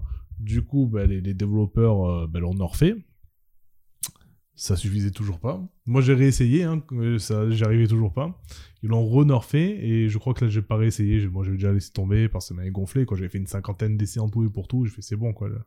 Si si, euh, j'ai battu juste avant le cavalier. Euh, euh, je sais plus qui c'était Musashi ou je sais plus quel. euh, Ouais, sur son, sur son cheval. là. Ouais, c'est- lui, il était, il était, délire à battre, quoi. J'adorais ce combat, quoi. Mais- C'est vraiment dommage hein, que tu te sois arrêté là parce qu'il y a des, des, combats épiques après qui sont vraiment, c'est vraiment ça- agréables. C'est ça qui me frustre, c'est que avant ça, je- parce qu'en plus, voilà, dans mes détours que j'avais fait, euh, euh, je vais affronter d'autres boss que, bah, que Ultra, justement, à- lui, avait- n'avait pas encore euh, affronté. Donc, j'avais affronté déjà quelques gros boss. Et, euh, et franchement, je kiffais trop Zekiro. Et une fois de plus, j'avais- pas rencontré trop de difficultés à- dans ma progression. Ça s'était fait naturellement. Et euh, j'avais été vraiment, euh, vraiment dégoûté par ce, mini-boss à la con, quoi. Et de me dire, en fait, c'est même pas moi qui manque de skill ou. non, c'est le code, c'est le jeu qui me nique, quoi. Donc ça m'a mis la rage et c'est pour ça que j'ai plutôt chassé Kiro depuis, quoi. Ouais, non, c'est vrai qu'il était, il était nul ce, cet ennemi. Mhm. Et il revient après. Moi, je sais que enfin, le premier, je l'ai battu. euh, et un peu plus tard, t'as l'option de, de le battre à nouveau. Et j'ai même pas essayé. Mhm. Parce que du coup, c'était optionnel. Et je me suis dit, oh, ils vont se faire foutre. En plus, il sert à rien, quoi. Il est bourrin, il fait un tout droit, enfin. Ouais, ouais, non, il est pas agréable. il- C'est c'est même pas un beau combat, quoi, entre guillemets, quoi. Mais en dehors de ça, moi, j'ai vraiment beaucoup aimé la, la- bah, vous savez que pour moi, le pari, c'est la vie. hein. Euh, c'est l'un des trucs. Omar que- Sharif c'est sort l'un des trucs que je préfère dans le jeu vidéo. Et euh, j'ai vraiment bien aimé. D'ailleurs, le jeu te pousse à ça parce que bon, t'as as la possibilité de gratter un peu les PV des ennemis euh, comme dans un autre jeu, Ouais. mais clairement, très clairement, la façon la plus efficace de tuer un ennemi, c'est de parer tous ses coups jusqu'à ce qu'il épuise son endurance et là de lui mettre un coup critique à la fin. Et euh, voilà quoi. c'est, euh, c'est- Et le principe de base du gameplay. ouais. voilà, et il y a un truc qui est extrêmement gratifiant, c'est quand tu arrives contre un boss, moi je me souviens c'était euh, Lady Butterfly, j'ai passé euh, des heures sur Lady Butterfly, c'est une meuf qui te balance des, euh, je sais plus, elle, elle balance des kunai, des trucs comme ça, je me souviens même plus, elle est dans une petite maison, parle, je crois que je l'ai affronté. elle fait des toiles, des, je sais plus si des toiles d'araignée, des papillons, truc Oui, ça, c'est des ça. papillons, oui, Oui. Lady Butterf- Butterfly. Oui, je. Et j'ai passé des heures à essayer de, de la battre euh, sur deux jours. Hmm. Et, euh, et quand j'y suis arrivé, c'était en mode j'étais un, un dieu de la mort. je suis arrivé face à elle, elle m'a pas touché une fois. Ouais. Toutes ces phases, j'y connaissais par cœur. Oui, bah oui, et oui. c'était voilà, je suis arrivé, c'était juste il y avait vraiment la fin qui qui, qui me manquait et c'était fini pour elle quoi. Oui, c'est vrai que dans ce jeu, pour l'instant, pas. Si on compare ce que je connais, c'est-à-dire euh, Elden Ring, en tout cas, ce qui est un souvenir un peu encore, encore chaud dans mon esprit, parce que ça, ça date d'hier soir, euh, c'est que je trouve que dans Elden Ring, dans Elden Ring, t'as moins ce côté chorégraphie. En tout cas, pour ce que Ouais. j'en ai vu pour le moment. Alors que dans Sekiro, c'était vraiment ce- cet aspect chorégraphie. Il était euh, très explicite. Les Tu, ennemis pouvais, tu pouvais pas passer à côté, en fait. Ouais, ouais, c'était très stéréotypé, très téléphoné. Mhm. Et euh, vraiment, tout était fait pour que tu apprennes facilement leur rythme, les rythmes de leur pattern. Alors qu'effectivement, dans les Ring, tu prends, tu vas attaquer un, je sais pas, un un truc comme ça, il va avoir des comportements un peu random parfois. Ouais, Il va avoir 3-4 phases, mais il va les sortir dans un ordre complètement pété. c'est ça. Alors que dans Sekiro, les ennemis avaient quand même un rythme qui était assez régulier. Ouais. Mhm. Et moi, ce côté où euh, t'es un... Une fois que tu connais bien la map et tu, te dis au, au début les ennemis tu les prends un par un, tu les attires un par un, tu te caches, puis après tu y vas, tu te dis c'est quoi cette map là, je vais marcher sur la route principale et chaque ennemi qui va venir, je vais l'éclater. Oui, Et s'ils sont à deux, je m'en bats les couilles. bien sûr. Et En mode Desperado. voilà, et t'es un ange de la mort. Mhm. Et c'est ça, c'est ça. et t'as des combats, euh, t'as des Mm. 1 contre 1 contre certains boss, les, les, bo- les, les boss vers la fin, ils sont magnifiques. Oui. T'as vraiment l'impression d'être dans un film, dans un film de samouraï. Euh, c'est euh. J'ai- ouais, Voilà, J'avais vu euh, des, des gars qui, qui faisaient justement des, euh, des speedruns et tout. euh, c'est c'est ouf. C'est Ouais, ouf ouais. quand tu vois les gars qui maîtrisent vraiment, qui connaissent tout, tout, bah, tous les patterns justement de tous les, de tous les boss et tout, de tous les persos. euh, Et quand en 3 heures ou je sais pas combien, ils te torchent le jeu, quoi. C'est c'est énorme, quoi.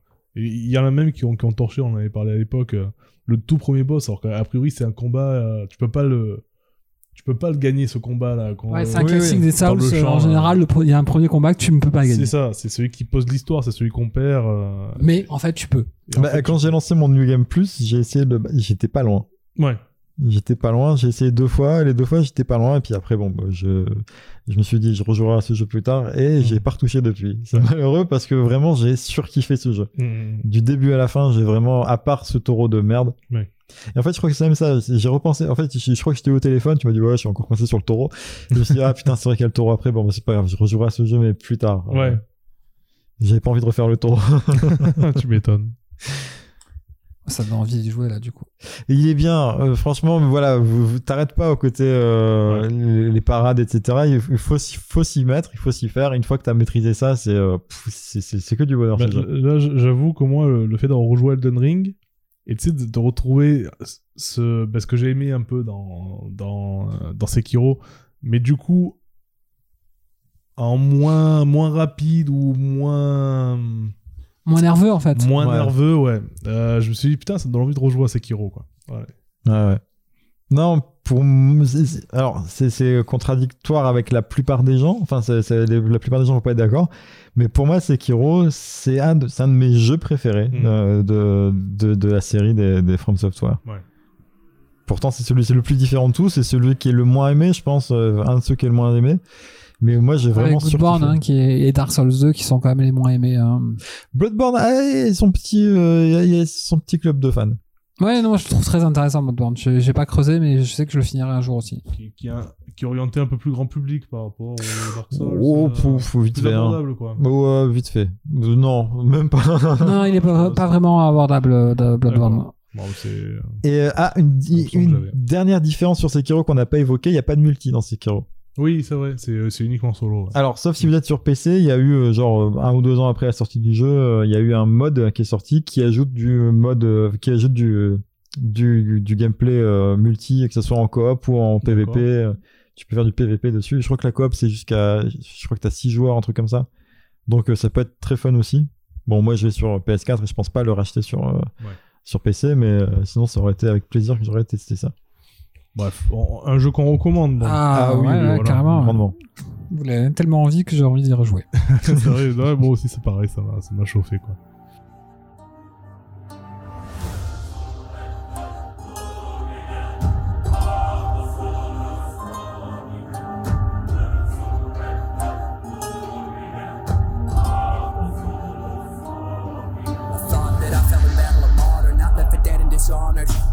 Was resurrected unarmed, I wasn't a wolf without hunger.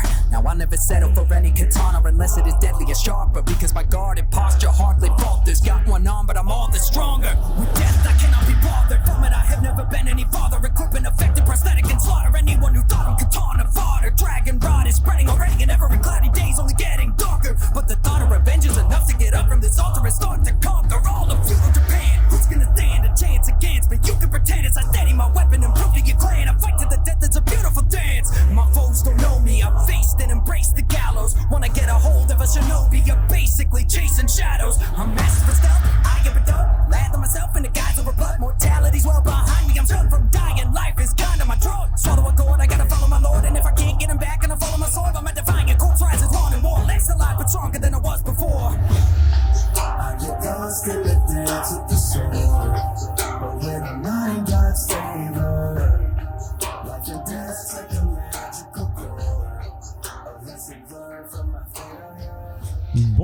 Bah alors on commence par les sushis, c'est ça messieurs C'est ça.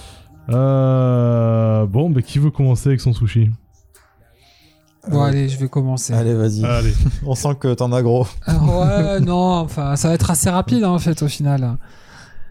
Ah, bah déjà, j'avais pas vraiment de sushi parce que bon, prévoir un sushi du jour au lendemain, des fois, c'est un peu compliqué. c'est ça.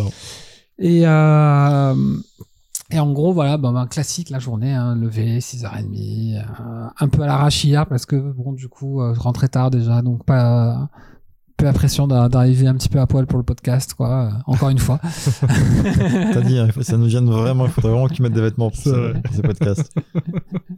On t'a menacé de mettre une caméra et de filmer la prochaine fois. Ce sera. Cette réputation. Que j'entretiens personnellement, je sais. c'est le pire. Euh, du coup, voilà, bah, j'arrive à l'école euh, assez tôt, hein, genre 8h15. Euh... Pff, ouah, la matinée se passe. J'ai un rendez-vous euh, avec un parent le, entre midi et deux. Ça se passe plutôt bien. En plus, c'est mon collègue, donc ça va. Hein, Ah J'ai bah sa oui. fille dans ma classe, donc Ça va.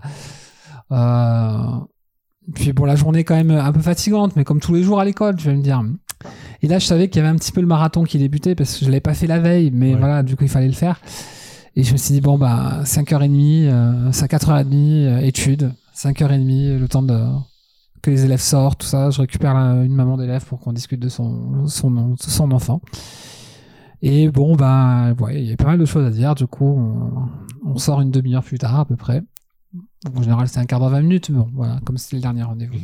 Le temps de ramater, ramater mes affaires est 6h10. Je passe chez ma mère récupérer un petit peu de nourriture qu'elle m'a gentiment euh, Et, euh, et là, j'en- j'envoie un message. euh, Tu lui as donné un masque? Non, bah ouais, non, j'aurais pu, ouais, effectivement. J'aurais pu donner FFP, FFP2. Euh, et là, je dis à mes collègues, bon, bah, je pars pour le local. Je pense qu'à 7h30, je serai rentré à la maison. Mhm.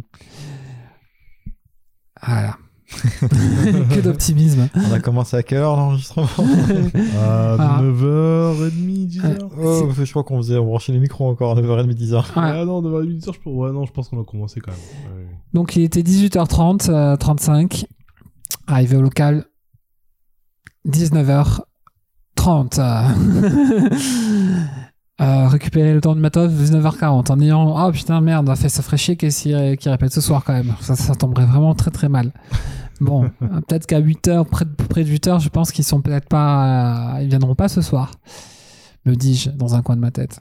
Je envoie un message dire je devrais pouvoir arriver vers les 8h 8h15 j'arrive à 8h25 À 8h15, mais, euh, non, 8h15 à peu Ouais, près. je hein. est arrivé en même temps. Non, il était 8h. Ah, 8h pile, 8 ouais, effectivement. 8 heures, je, rentre, ouais. je rentre assez rapidement Les finalement. pizzas sont arrivées en même temps que nous. Les pizzas sont arrivées en même temps que nous. Euh, Ced récupère les pizzas. D'ailleurs, j'aurais pu avoir des pizzas gratuites. hein.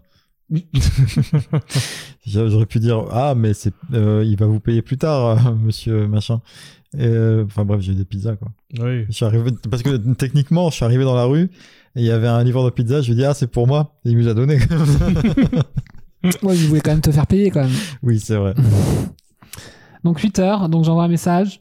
On arrive à peu près en même temps. euh, on s'appelle, du coup, on dit ah, bah, il faut chercher deux places. hein, c'est un peu la galère. Moi, entre temps, j'avais monté euh, tout mon barda euh, dans l'appartement, donc tout était là-haut. Et, et je commence à chercher une place. J'en trouve une, mais c'est une place payante, sachant que le podcast allait finir tard ce soir. Non, je ne veux pas être sur une place payante et me lever à 7h30 du matin pour mettre un ticket dans le parc mètre alors que j'ai pas de monnaie et que j'ai pas envie d'utiliser la carte. oh, bref, que j'ai pas envie de donner des sous à la ville de Marseille ou à la métropole. Euh, du coup, j'ai dit, ben, vu qu'on doit chercher de place, je propose à Jérém de dire, bah, viens, viens te caler sur ma place payante que tu pourras partir euh, dans la nuit. Il était 8h10. Je suis arrivé chez moi. Il était 8h45. Ouais. Voilà. Deux heures et demie pour faire acheter du matos que pour une heure plus tard, 21h45, on reçoit un coup de fil en plein milieu de notre euh, intro de notre podcast pour me dire que j'ai merdé. euh, les mecs qui partagent le local avec nous, bah, ils ont plus de micro ce soir. Et que, euh, bah, voilà, que j'en prends toute la responsabilité. euh, Ah, merde. Et voilà, donc du coup, c'est un sushi de merde. C'est voilà, c'est sushi vide merde, voilà, sushi VDM. T'as remarqué que ville de Marseille, de Marseille, ça fait aussi VDM. Ouais, bah ouais, c'est la Ouais. base. C'est vrai. C'est la base. Ville de merde. Euh, pardon, ville de merde. Euh, Vous avez vu que Plus belle la vie, ça va s'arrêter? Ouais, ça j'ai entendu parler. ouais. C'est une bonne nouvelle, ça, non? Ça à kiff. J'ai pas d'avis dessus. J'ai pas d'avis non plus, ouais. Donc voilà, c'était assez court, mais c'était assez intense aussi. Ouais. Mais c'est vrai que le coup de euh, mon batteur qui me prévient pour me dire bah l'autre groupe ils ont pas de micro, euh, qu'est-ce que je leur dis? Et là ça m'a Peut-être tu leur dis de consulter leur message. Non non mais à lui ça, ça dépend pas de Ah, de lui et de enfin de eux parce que j'ai pas le numéro direct sinon je leur demande en direct mais je les connais pas. Ça passe Mhm. par mon batteur qui est pote avec eux. C'est grâce à eux qu'on est dans le local. Qu'on peut utiliser le matos qu'on a aussi. euh, Donc tu veux dire que la prochaine fois on est en cul, on a plus de matos, c'est ça? C'est possible. Ah merde. C'est possible. C'est possible, ça a créé un précédent dangereux. Et, et en même temps, j'ai hésité à passer dans l'autre local, parce que j'ai quand même deux locaux là-bas. Donc, euh, avoir au moins deux micros, enfin, on se débrouille, quoi. Et bah non, en fait, ils étaient en train de répéter aussi l'autre groupe, dans l'autre local. D'accord. Quoi qu'il arrive, on été. Ouais. Ça aurait été biaisé euh, sans lui. Voilà ce qui arrive quand on improvise des enregistrements du jour pour le lendemain. voilà, voilà. On le paie. Oh, ben voilà. Cher. Deux heures et demie de Mais c'est pour nos auditeurs et nos auditrices qu'on fait ça. Donc euh, c'est pour la bonne cause. Pour le confort de leurs oreilles. Et vous, les gars, c'est quoi votre sushi? Euh, sushi, sushi, sushi. Qu'est-ce que c'est mon sushi? Alors moi, j'ai- pas vraiment de sushi. Genre, je vais pas dire que tout va bien, parce que voilà, une fois de plus, hein, on va pas rentrer dans les, on va pas rappeler des, des gros problèmes qu'il y a dans le monde euh, actuellement. Euh, Ça parle d'invasion PVP, voilà. ouais, voilà. ça, ça se passe pas très bien à l'est. Et euh, ouais, non, j'ai pas vraiment de sushi, euh, en tout cas pop culturel à, remonter. Et euh, mais bon, si s'il faut gratter et en chercher un petit, je, vais en trouver un. Et euh, il y il y en a, il y en un. C'est vraiment, c'est ridicule, mais bon, voilà, c'est je trouve intéressant d'en parler. Euh, alors, notre dernier podcast, le, spécial sur les Ghibli, là, le, le numéro 15, euh, Nino Ghibli, euh, là on en est à environ 100 écoutes en, deux semaines. C'est pas mal, Ce c'est correct. est- hein, ce qui est- c'est- voilà, ce qui, ce qui est pas mal, ce qui est correct. Et, et, et tu vois, pour, pour un petit podcast indépendant comme nous, voilà, c'est, on, on devrait s'en réjouir, enfin, euh, même plus que ça. Il y a, il y, a, il y a un an de ça, euh, on était à 10, 15 vues, enfin, que 10 ou 15 écoutes, enfin voilà. Euh, pour rappel, on a mis à peu près un an pour atteindre 100 écoutes sur notre premier numéro. Euh, notre première fois, c'était avec Avec Erika. Erika, ouais. Donc euh, là, en deux semaines, on fait le même score sur, un, sur une émission. Mais, Nor- normalement, mais il y a mais. ben, il y a motif à satisfaction normalement quand tu dis ça, tu vois. Et mais en fait, la nature humaine est faite de telle manière que tu dis ouais, sans On écoute, toujours c'est- plus. sans écoute c'est bien, mais ouais, ouais, ben ouais, je veux plus parce qu'il y en a où on a fait 200, euh, Ah, où on a fait 300, ben euh, enfin non, peut-être pas 300, ouais, peut-être que On approche des un- 300 sur un épisode. je Ouais, crois. ouais. Ben, je crois qu'Erika, ben, le premier, toujours, euh, lui, a, a atteint les 300 écoutes. Mais, mais oui, il y en a des plus récents qui ont un mois, un mois et demi, où on est euh, bien, bien au-delà des 100. Même à 200, hein. il y en a, Ouais, y a deux qui ça. dépassent 200 dans les, deux, dans les 3-4 derniers Voilà, c'est ouais. ça. Du coup, tu vois, sur ces, sur ces chiffres-là, alors que bon, là, ça fait que deux semaines.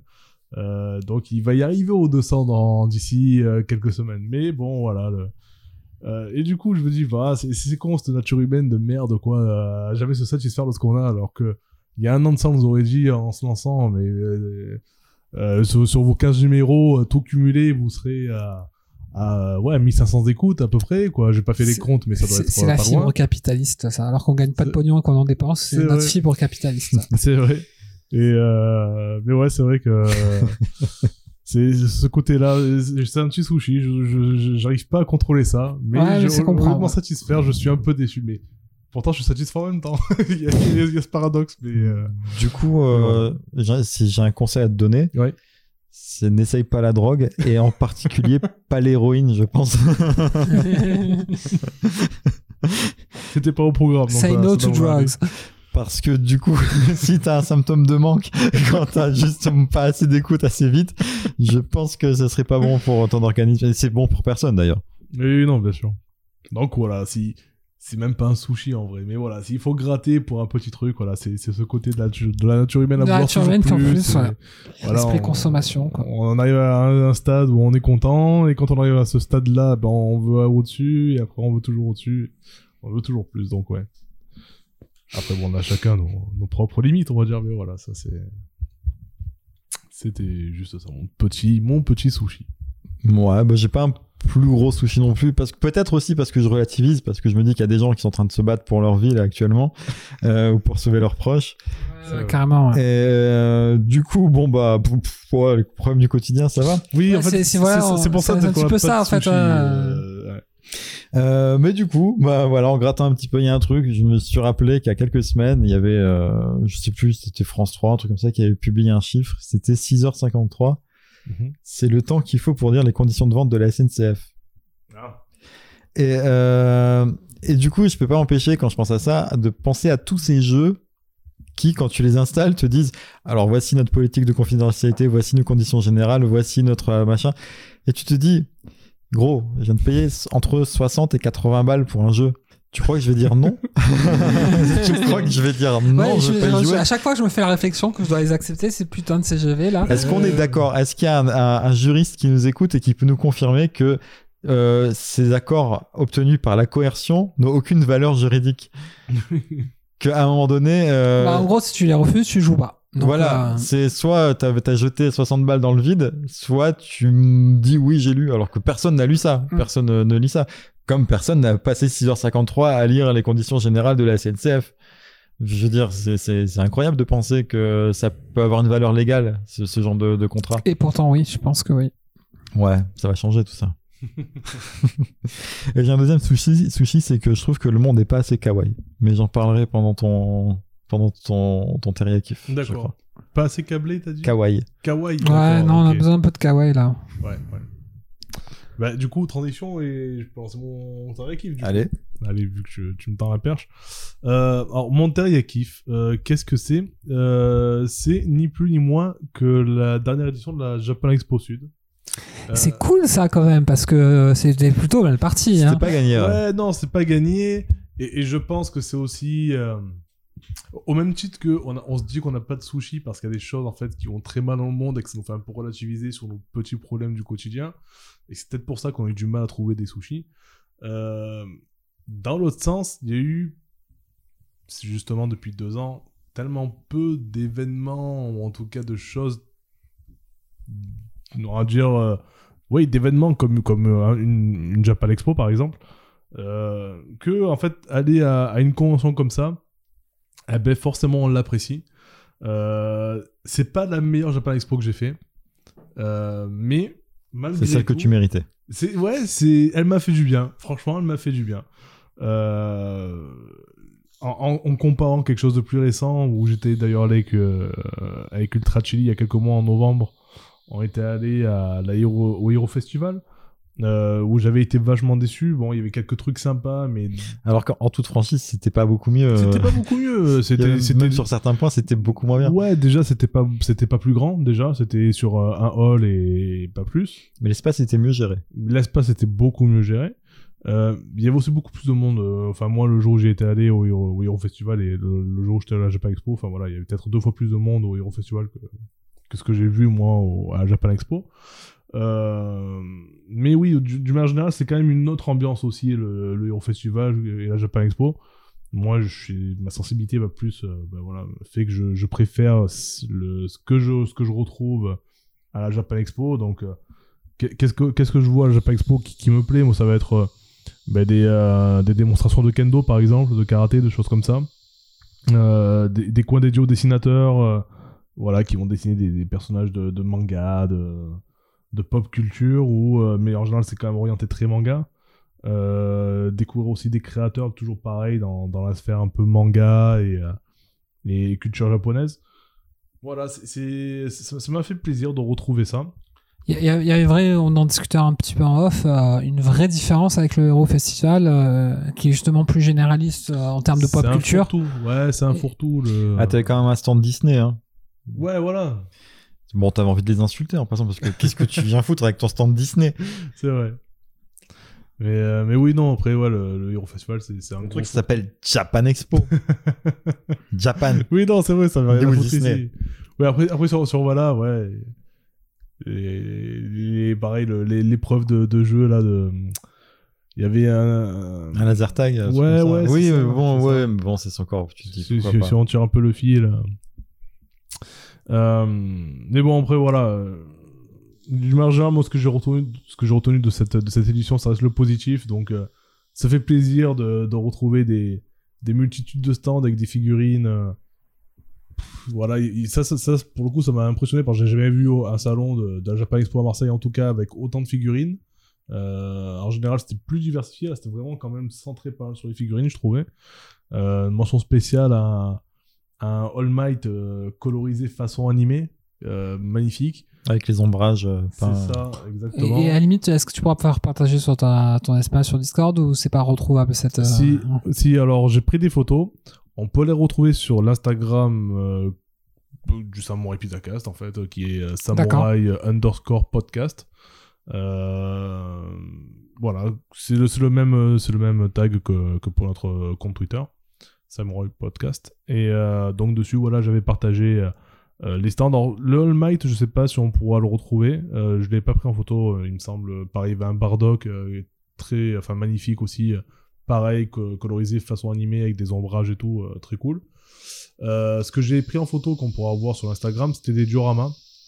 Donc les dioramas, pour ceux qui savent pas ce que c'est, c'est une mise en scène de, de figurines avec des décors, ben voilà, qui pour qui, qui vont rappeler l'intégralité d'une scène et pas euh, en allant au-delà de la simple posture du personnage ou de son déguisement, quoi. Donc par exemple, on a le Kamehameha père-fils de Goku et Gohan. Euh, on a avec le sol qui prend la déflagration, on a un petit décor, enfin voilà, il y a des trucs un peu sympas. Euh, Il y avait un Vincent Valentine qui, qui se tenait debout, appuyé sur un mur avec des, des tuyaux, enfin un truc très cyberpunk qui rappelle bah, du coup des, des décors de, de FF7. Enfin bon, j'en passe et des meilleurs. Euh, Après, si je dis pas de conneries, le All Might, c'était sur le stand de Chibi Akebara. alors j'ai pas retenu le nom de la boutique, mais oui, c'était ah, bah, la plus grosse boutique, je crois, celle qui faisait vraiment le.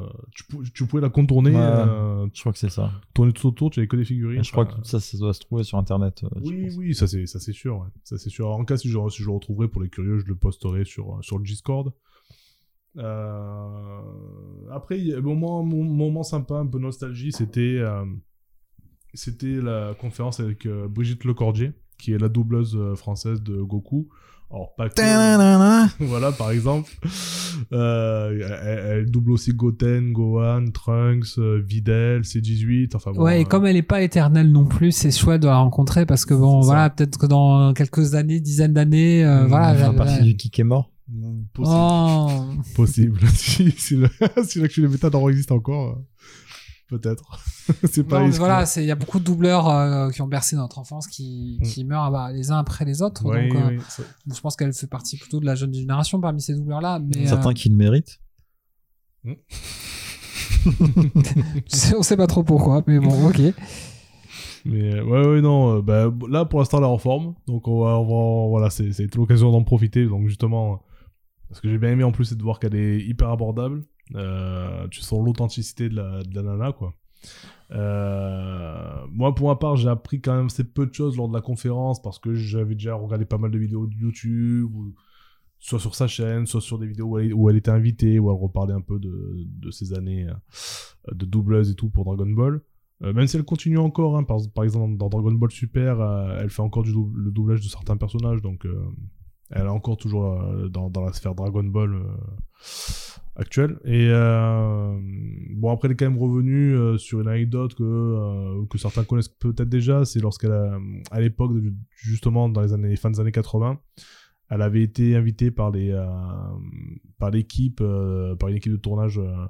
japonaise bah, à venir dans les studios japonais pour rencontrer Masako Nozawa qui est la doubleuse de Goku et de comparer bah, les techniques des Français pour doubler à celles des Japonais et à les, Japonais qui étaient bluffés par les techniques des Français où il y avait ce côté de la ligne rouge et lorsque le mot passait euh, bah, c'était euh, pour annoncer le timing euh, bah, du, mot qu'il fallait lire et tout ça façon karaoké j'ai envie de dire et alors que les Japonais eux avaient leur texte dans un petit carnet et ils faisaient des synchros labiales, enfin au feeling quoi. Ils disaient leurs textes, ils avaient leurs répliques et ils les répétaient un peu avant, mais après dès que dès qu'ils disaient bon ben ça enregistre, là ils essayaient de se synchroniser euh, sans, sans artifice ou sans aide supplémentaire euh, pour euh, voilà pour, pour faire leur doublage. Donc ils, ils ont été impressionnés a priori par les Français et je crois qu'après derrière ils euh, ils s'en sont inspirés pour euh, ben, voilà pour, pour Et c'est ainsi que- qu'ils inventèrent le karaoké. Faut le savoir, le karaoké est une invention française. Exactement. Et, euh, C'était l'instant culture du Samurai Pitacast. et, et, et- et l'autre chose qu'on apprenait dans, dans cette vidéo, ça c'était pour, un peu compléter l'anecdote, c'est que derrière elle a fait un peu les, euh, les, les quelques plateaux avec l'équipe et à un, à un moment il y avait une, une, une séquence un peu sympa où, euh, où en fait elle, elle, elle, elle avait, à l'époque elle était encore très très jeune, elle avait uniquement doublé Goku dans Dragon Ball et pas dans Dragon Ball Z. Et euh, ils ont présenté en fait en exclusivité le, premier épisode de Dragon Ball Z. et elle devait du coup doubler euh, Gohan et euh, Goku, je crois, peut-être les deux, je sais plus exactement. Et, euh, avec du coup à côté d'elle Masako Nozawa, qui elle aussi, ben, faisait chacune faisait un tour de rôle les personnages. Et, c'est une séquence qu'on peut retrouver sur, la chaîne YouTube de Brigitte Le Cordier. Donc pour ceux qui sont un peu curieux, curieux ben, ça se retrouve très facilement.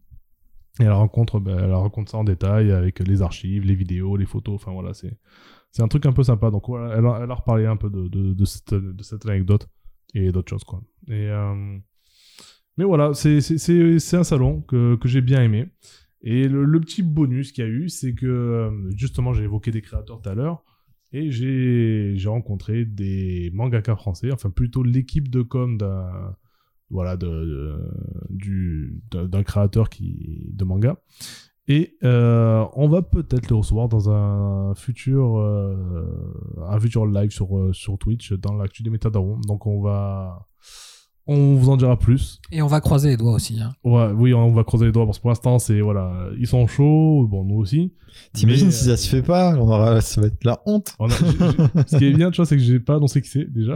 pour la ouais, surprise. valait mieux, ouais, valait mieux pour, déjà. la, pour la surprise, bon, dans tous les cas, même si je le dis honnêtement, ça va parler à personne parce que c'est assez peu connu. Ah, ça c'est dur. Mais ouais, bon, c'est, faut dire ce qu'il y a.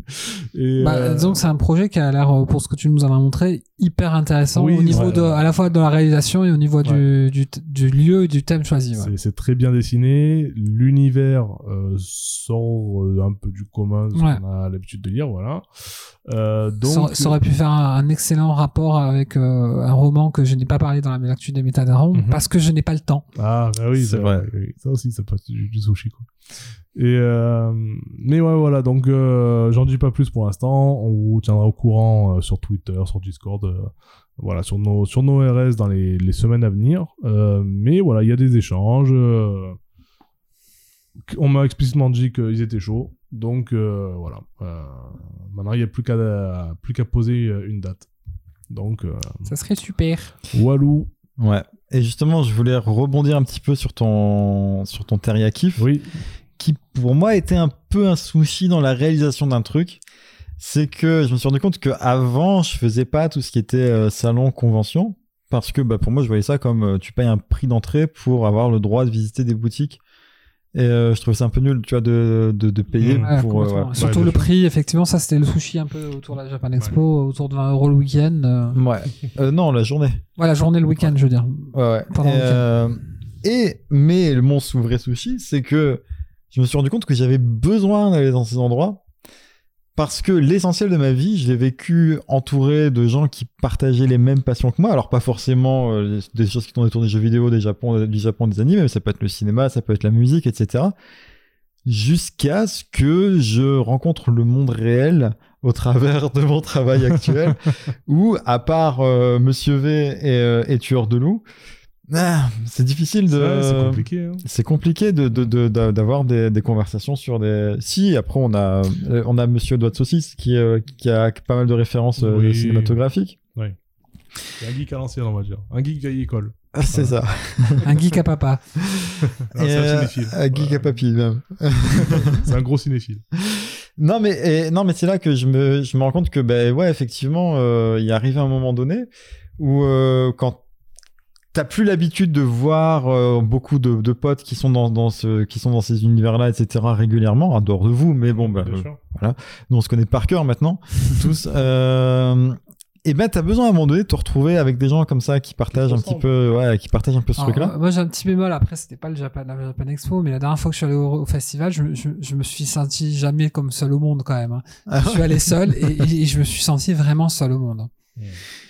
Ouais, je sais pas. ouais, Alors, mais- effectivement, j'étais entouré de gens qui avaient un peu probablement les mêmes passions ou euh, beaucoup de choses, mais parler avec des gens hein, dans un Ah contexte oui, non, un- non, mais moi je, peux- je parle pas de parler avec des gens. c'était horrible. Non. moi, juste, alors, juste, excuse-moi de te couper. hein. ouais, ouais, vas-y. Ouais, justement, jusqu'à présent, moi, quand je. je- quand Hop, j'ai- c'est moi qui te recoupe. Ah. c'est ça, je me venge. Jusqu'à présent, c'est vrai que quand j'étais allé dans ces salons-là, et je suis allé plus- plusieurs fois, j'avais toujours cette. Soit cette timidité, soit cette réserve, peu importe. euh, J'allais pas forcément vers les créateurs ou vers les gens. Bah, en fait, Jérém, c'est le plus sociable d'entre nous. hein. Je suis le plus sociable en plus, c'est ça le truc. Mais, euh, mais ouais, j'allais pas forcément vers les trucs. Ouais, je, je regardais les, euh, les démonstrations de tel ou tel art martial. J'allais euh, regarder un spectacle, une, une conférence ou quoi, mais ou, ou peu importe, enfin, ou aller ouais, regarder les stands, mais j'allais pas forcément vers l'interaction. Et là, pour celui-ci, je cherchais cette année l'interaction, mais mais ça c'est ça été profité des free hugs C'est ça, j'ai profité des j'ai profité des free hugs avec les petites de 15 ans les pauvres. Ah ouais, c'est un peu. euh, je, je me suis dit, Ouais, si j'avais été, jeune. si j'avais été parent euh, et que j'avais une fille qui a entre 12 et, et 15 ans, j'enverrais pas avec un panneau free hug et, Ouais, et une ouais, tenue comme ça. C'était vraiment pas, Pas ouf. Euh, mais ouais, c'est vrai que du coup, très naturellement cette année, je suis allé quand même un peu vers les gens, enfin en, en balançant une petite blague, un machin. Justement, le, fameux, les fameux créateurs avec qui je suis allé discuter pour, euh, pour au final bah, que ça finisse sur une invitation à notre émission et tout. Ça s'est fait vraiment naturellement. Je pense que ça m'est venu peut-être aussi euh, du fait qu'il y a peut-être un peu plus d'aisance, euh, du fait qu'on fasse le podcast et ce genre de choses, qui a débloqué un truc chez moi, je sais pas. Mais c'est possible. Mais aussi ce besoin, comme tu dis, d'aller vers des gens qui nous ressemblent un peu plus et qu'on a côtoie de moins en moins du fait des confinements, du fait de, de la vie qu'on a aujourd'hui de parents, entre guillemets, enfin, de plusieurs choses, euh, voilà. C'est une accumulation de choses qui ont fait que moi, au contraire, ça m'a permis de m'ouvrir un peu plus, quoi. Hmm. Non, et puis même, je me suis surpris à, euh, à passer beaucoup de temps dans les, dans les, euh, dans les allées des stands amateurs, où il y a des gens qui font leur truc, qui font leurs autocollants, qui font leurs dessins, etc. Un truc qui m'intéressait absolument pas jusque-là, parce que bah, je m'étais dit, enfin, c'est- euh, une sorte de bootleg, tu vois. Oui. Tu fais des, tu, tu reprends à ton compte des trucs euh, que d'autres ont créés. Et euh, je me suis surpris à payer euh, 5 balles une planche d'autocollant euh, dessinée par une meuf, tu vois, ou euh, un autre truc, euh, quelqu'un qui avait fait, je sais pas, mon fils, il dit, ah, j'aime bien cet autocollant, bah vas-y, on le prend. 3 balles l'autocollant, derrière c'est marqué euh, imprimé chez Electrodépôt, ok, pas de problème. mais mais il y a un moment donné, il y a un moment donné, tu vois, tu te dis, ouais, mais c'est des gens, ils, euh, ils, ils kiffent, hein, ils, ont, ils ont fait ça, ils font ils- visiblement ils font pas ça pour pour faire de la thune je Oui, pense pas parce que c'est vraiment euh, t'as trois personnes qui passent à leur ça, stand tu vois. Genre t'as 90% du salon qui est concentré sur euh, trois stands qui vendent des figurines. Et euh, derrière t'as t'as t'as 25 euh, tables où il y a personne quoi. Et euh, mais ce- le fait de se retrouver là-dedans ben ouais. Et je me suis dit en sortant je me suis dit mais ils sont où tous ces gens le, le reste du temps Oui, c'est ça qu'il faut. parce que là, tu vois les gens avec les costumes, avec les trucs, et tu te dis, mais merde, putain, dans la rue, tu peux pas voir quelqu'un qui aurait juste un, je sais pas, un, un, un porte-clés euh, Monokuma ou un truc comme ça, tu vois, je- j'en j'en sais rien. Pourquoi on croise pas des gens qui ont ça, tu vois, juste histoire de, ah, tiens. Il y a un rapport d'âge aussi. Hein. Mais pas forcément, parce que t'avais des gens qui étaient, t'avais des personnes qui Oui. étaient euh, âgées, techniquement âgées, euh, qui étaient là. Oui, il y avait des geeks de 40, 50 Ouais. ans, euh, plus même. Oui, Ouais, je voulais même dire âgés, comme même plus vieux que moi. oui. oui, oui. Et euh, ouais, voilà. Et du coup, euh, mon, mon petit sushi vite fait, euh, là, c'est ce petit feeling de se dire ah merde, mais c'est con qu'il faille qu'il faille aller dans une convention pour euh, pour voir qu'il y a d'autres gens qui apprécient les mêmes choses que nous, quoi. Euh, Vous vous souvenez quand on allait boire un coup au Meltdown? Ça me parle. Ça me... Non, c'était pas celui-là, c'était l'autre, c'était le Nexus. Nexus, ouais, Ouais. ouais. Oui, qu'on est rentré, qu'on a vu que tout le monde avait 12 ans, qu'on a fait bon, bah on se casse. Ouais, voilà, c'est peut-être pour ça. Hein. Alors que le Meltdown, j'ai l'impression qu'il y a un public un peu plus âgé. Faudrait ouais, ouais, non, passe. Meltdown, c'était avec mon pote Ram et sa, et sa, Mm. et sa, et sa femme d'ailleurs, du coup. Mais effectivement, le Nexus, où, où j'ai eu un grand moment de me dire, et pourtant Oui, c'est il y a euh, quelques années, hein, je me dire, ouais. oh putain, je suis vraiment trop vieux pour ces après, tu, c'est- tu vois tous les gamins qui te regardent, mais qu'est-ce qu'ils veulent, c'est daron. Euh, Après, c'est vrai que je, je reconnais que il y a eu des moments dans le salon qui m'ont, qui ont été un peu plus pénibles, euh, parce que j'y suis, j'y suis allé aussi avec ma fille, euh, qui a 7 ans, donc, euh, il fallait, fallait aussi regarder des spectacles pour elle aussi, quoi. Donc, euh, j'ai dû supporter des, des concerts de, de K-pop, quoi. Ah, Voilà, de- supporter. De Mad Squad. ouais, supporter en mode, euh, youhou Et, euh, mais ouais, ouais, c'était, euh, c'était un peu compliqué. Mais bon, après, voilà. Ouais, et puis moi, je, je sais pas si vous avez terminé, mais j'ai- j'aurais une super Oui, oui. conclusion Enfin, sur ce sujet-là. oui, c'est bon. Bah, tant qu'à faire, pourquoi on n'irait pas euh, nous-mêmes euh, dans ces conventions de l'autre côté de la barrière Oh putain Non mais attends, tu, tu balances un, un- un- un pavé dans la mare parce que Ultra et moi on a parlé, on s'est dit il faudra en parler avec The Poulpe. Donc si The Poulpe nous dit ça, bon je crois que c'est validé en fait. C'est entériné. faudra qu'on essaye d'être un futur événement dans la région peut-être pour commencer. Pour Ouais, mais il y a, chauffer. un petit contact avec un ami à moi pour un, festival dont on le don parce que tant que c'est pas fait, Oui, euh, voilà. voilà, euh, ça, ça pourrait être chouette en octobre et peut-être qui sait, qui sait l'année prochaine quoi. Donc ben peut-être.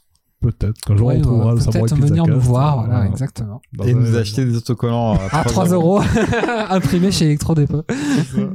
Et, euh, ouais, ouais, ouais, ça, pourrait, ça pourrait être sympa, mais effectivement, ouais, ça, ça pourrait être une bonne idée de, de faire ça. Moi, j'avais un petit kiff, un gros kiff, mais qui est pas long. Vas-y, Ça vas-y. vous a- Ouais, ça ouais, vous Ouais, dérange moi, pas ça sera court aussi après, donc vas-y, vas-y, je t'en prie. C'est un jeu que- auquel j'avais joué au lancement, qui avait une promesse extraordinaire, euh, celle de me faire vivre la vie d'un pirate, et qui était plutôt tenu à l'époque, mais qui manquait un peu de consistance pour moi. Euh, j'avais l'impression qu'avec, j'avais la même impression qu'avec Elite, tu sais, d'avoir un, un deuxième travail. Oui, complètement. Et donc ce, ce Je jeu, c'est Sea of Thieves. Euh, Ça, ça, ça me chauffait pas mal. moi, j'aime Eh, ouais, les univers de pirates. J'étais trop chaud, quoi. J'y suis retourné récemment parce que euh, ils ont ajouté euh, du contenu scénarisé. Bon ça fait un petit moment en fait, c'est juste Ouais. que j'avais pas suivi du tout l'actu du truc. Donc t'as des quêtes avec autour de, de Jack Sparrow, qui est quand même euh, l'un des pirates les plus célèbres de notre époque. Euh, et t'as aussi des aventures saisonnières. En fait c'est ça. J'ai vu qu'il y avait, j'ai vu une pub pour euh, le truc. Je sais plus, c'était euh, les euh, les îles brumeuses, une connerie comme ça. Je sais plus comment ça s'appelle. Et en gros c'est un événement. C'est pendant deux semaines. T'as t'as une quête un peu scénarisée qui se passe dans dans l'univers de Sea of Thieves. Et du coup, je me suis dit, bah, c'est l'occasion de m'y remettre parce que moi, c'est un peu ce qui manquait, d'avoir un petit peu, tu vois, ce, ce, ce côté un peu scénarisé. Pas juste, je trouve une carte au trésor, je vais chercher le trésor, Ouais. je le ramène, je le vends. Et, euh, et en fait, c'est ça qui m'a fait retourner dans le jeu, en fait, 90% de mon temps, je passe à prendre une carte au trésor, aller chercher le trésor et le ramener. j'ai fait un chapitre du truc avec Jack Sparrow, j'ai fait l'événement saisonnier, je l'ai fait une fois, euh, voilà. Mais non, le reste, et puis, ah, c'est trop bien, Sea of Thieves. c'est trop bien. Bah, c'est comme ces jeux où t'as beaucoup de liberté, en fait, tu te laisses porter par les possibilités. Mais quoi. c'est Voilà. clairement le genre de jeu dans lequel il faut pas que je mette le doigt. Ouais, C'est chronophage tu par sais, tu, essence. tu- tu sais que tu n'as pas le droit de jouer à Chevalerie 2. On est d'accord Oui, oui, hein oui, Tu, oui, tu mais- interdis. J'ai- D'ailleurs, j'ai Chevalerie 2. Ah, voilà, bon, ouais, Lui, il a le droit, mais toi, non. C'est mon frère, mon frère qui je l'ai offert à Noël. Hein. D'ailleurs, s'il nous écoute, euh, Fabien, bonjour. Euh, il je lui ai- je l'ai offert à Noël. Il l'a essayé, il accroche pas. Du coup, il dit tiens, je te le donne. Je l'ai pris en me disant ah putain, faut pas que je dise à Ultra parce que sinon il va, il va, me- il va m'en vouloir. Et ben voilà, ben, tu l'as dit. donc je le dire. faut voir s'il y a du crossplay. C'est vrai parce que ouais, je, je- du coup, je l'ai sur PS4 là. Non mais voilà, c'est le jeu qui est chronophage par essence. C'est un jeu dans lequel tu perds complètement la notion du temps. Et c'est un cocktail dangereux pour les personnes comme moi. Là, ce week-end, ce que j'ai fait, c'est que j'ai mis le PC et la Xbox à côté. Et euh, moi, je jouais sur PC, mon fils jouait sur Xbox. On a commencé vers 10h du matin samedi en se disant, bon, on fait une petite partie vite fait avant de manger. Tu vois, le temps de se préparer, de se réveiller tranquillement, tout ça. Euh, non, déjà, on a commencé le vendredi, pardon. Le vendredi soir, on a fait, on jouait un petit peu. On s'est rendu compte qu'il était un peu tard. On a arrêté. Le lendemain, on se réveille. Et puis, on se dit, bon, bah, tu sais quoi, on va, on va faire une petite partie histoire de. Vers 14h, on s'est rendu compte qu'on avait faim. On est parti acheter un, un morceau de pizza. On est revenu, on a arrêté de jouer, il était 22h. C'est honteux, je devrais pas faire ça. C'est une éducation de merde que j'ai à mon fils. C'est un, un bel exemple d'éducation euh, loupée quoi. C'est bon. Mais qu'est-ce que c'est bien. En même temps, qu'est-ce que c'est bien ce jeu. Comment, comment fracasser je dis ça, mais euh, peut-être que euh, ado, je jouais peut-être pas autant, mais il y a eu des sessions à, à, à, à Je pense. aussi longues. Ouais. Mais en fait, avec le recul, c'est, je, je vois pas comment je pouvais pas me perdre dans ce jeu vu qu'il coche tellement de cases. oui, oui, oui. Et je pense que Jérém, toi Ah, aussi. mais moi je tomberai dedans. C'est pour ça que je m'interdis un peu de, de C'est élite, dedans, mais quoi. avec des pirates. Oui, voilà, c'est ça, c'est ça. Et euh, voilà, Mhm. qu'est-ce que... Vous voulez pas qu'on se retrouve sur Sea of Thieves? C'est quatre. Ça fait longtemps qu'on n'a pas fait un jeu à, à 3. c'est Ouais, c'est vrai. En plus, là, je crois que c'est l'anniversaire bientôt. Il risque de faire des promos, euh, ou au moins un week-end gratuit, parce que je crois que les autres années, ils ont fait un week-end gratuit euh, le jour de l'anniversaire. Mais pourquoi pas faire le week-end gratuit histoire de délirer Ouais, quoi. on pourra, on pourra zioter ça. Ouais. Faire un Voilà. pirate Et oui, parce que, enfin, je- juste, je rappelle vite fait comment ça se passe. Hein. C'est un jeu où tu fais, c'est une simulation de, de, de pirate, donc Oui. tu fais tout. C'est-à-dire que pour euh, aller plus vite, bah, il faut que tu ailles euh, chercher la corde de la voile que tu tires dessus. Et je sais, je connais pas les termes techniques, Oui. mais tu, voilà, euh, tu Tirer sur le bout voilà, tu, tu tires la grand voile, tu fais, euh, tu largues les amarres, tu remontes Mhm. les amarres, tu lèves l'ancre. Euh, tu as une carte qui est dans ta cale. Donc, euh, si jamais tu veux planifier, tu te dis, bah là, par exemple, la, la l'île dans laquelle je vais aller, elle est au nord-nord-ouest, au nord-ouest. Bon, ben, tu regardes ton, ton, comment ça s'appelle, Oui. ton, ta boussole, tu vas vers le nord-ouest, et puis, ben, t'as pas la carte en même temps. Parce que ta carte, elle est pas, il faut que quelqu'un y va en bas, et dise, ouais, t'es sur le bon cap. Ou alors, euh, que toi, tu Mhm. regardes en faisant, tu- en lâchant la barre de temps en temps, et puis en allant voir. Euh, c'est bien. T'as des canons, oui, tu tires avec des canons. T'as des aventures qui se passent parce que il, il- il se passe toujours des trucs avec le, le multijoueur parce que donc t'as du multijoueur qui est euh, complètement random. T'as des gens qui arrivent. Il se passe, des- c'est- top. J'aime bien. Je vous avais raconté la fois, la première fois où j'avais joué que je me suis retrouvé sur, sans faire exprès, je me suis trompé de bateau. Je suis arrivé sur le bateau d'autres joueurs. oui, oui, oui. J'ai joué pendant deux heures avec eux. À la fin, le mec, euh, il y a un moment donné, je fais, mais comment ça se fait que j'entends des gens qui parlent? En fait, c'était mon équipe que j'entendais euh, dans, dans le chat. euh. Puis, puis, et puis à un moment donné, je prends un fusil, puis je tire sur un des mecs, je vois qu'il meurt, je fais, ah C'est pas mon bateau Là, pareil, il y a un mec, on est sur une île, il arrive, il vient déposer ses trésors. Bon, mon fils, il tue parce qu'il est sauvage comme ça. Le mec, il réapparaît, il revient avec son fusil. Je fais, tu sais quoi, on va le distraire, je vais piquer son bateau. Ah là, Criminel de père en fils. ouais, c'est- Cet échec de l'éducation. Est-ce que- Il y a un moment donné, non, seulement le gamin il aura joué 10 heures dans la journée et en plus il aura Il aura, Ah il aura appris à tuer et à voler, quoi. Ouais. Attends, j'ai eu, un, j'ai eu un trophée parce que j'ai tué de dos. J'ai tué dans le dos.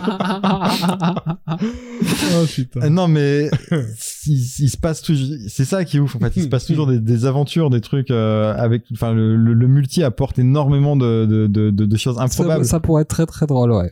Genre, t'as des courses poursuites. Enfin, je- il y a un moment donné, il y a des mecs qui nous attaquent. Moi, je- à ce moment-là, je jouais seul parce qu'en fait, on peut jouer seul. C'est très dur de jouer seul. C'est beaucoup moins fun que. Ouais. Voilà. Il y a des mecs qui m'attaquent. Moi, je venais de plonger très très profond pour aller chercher un joyau. C'est longtemps que j'ai pas joué. Je ne sais plus comment ça marchait. Je pensais que le joyau il valait super cher. Il valait genre 300 pièces. Mais bon, bref. Euh, je vois qu'ils ils arrivent, ils me tirent sur mon bateau. Ils ont un gros bateau, moi j'ai un petit bateau. Mon bateau, je, je suis seul, ma- seul à le manœuvrer. Ils vont beaucoup plus vite que moi. Ce que je fais, c'est que je me mets en travers de leur route pour histoire de niquer un peu leur coque. Comme ça, ils vont réparer leur coque euh, à la cale pendant que moi je, je me dirige vers l'île. Là, j'ai fait Jack Sparrow. Tu sais quand il arrive dans le port là avec son bateau il coule et qu'il arrive en marchant sur la proue. J'ai fait exactement ça. je commence à me barrer. Tu peux enterrer tes trésors maintenant depuis la, la dernière euh, update là. Tu peux enterrer tes trésors et tu gagnes une carte. euh, donc voilà. J'enterre mon trésor. Je commence à courir un peu partout sur l'île pour pas qu'il me retrouve. Là, il me retrouve. Euh, bon, je me fais tuer.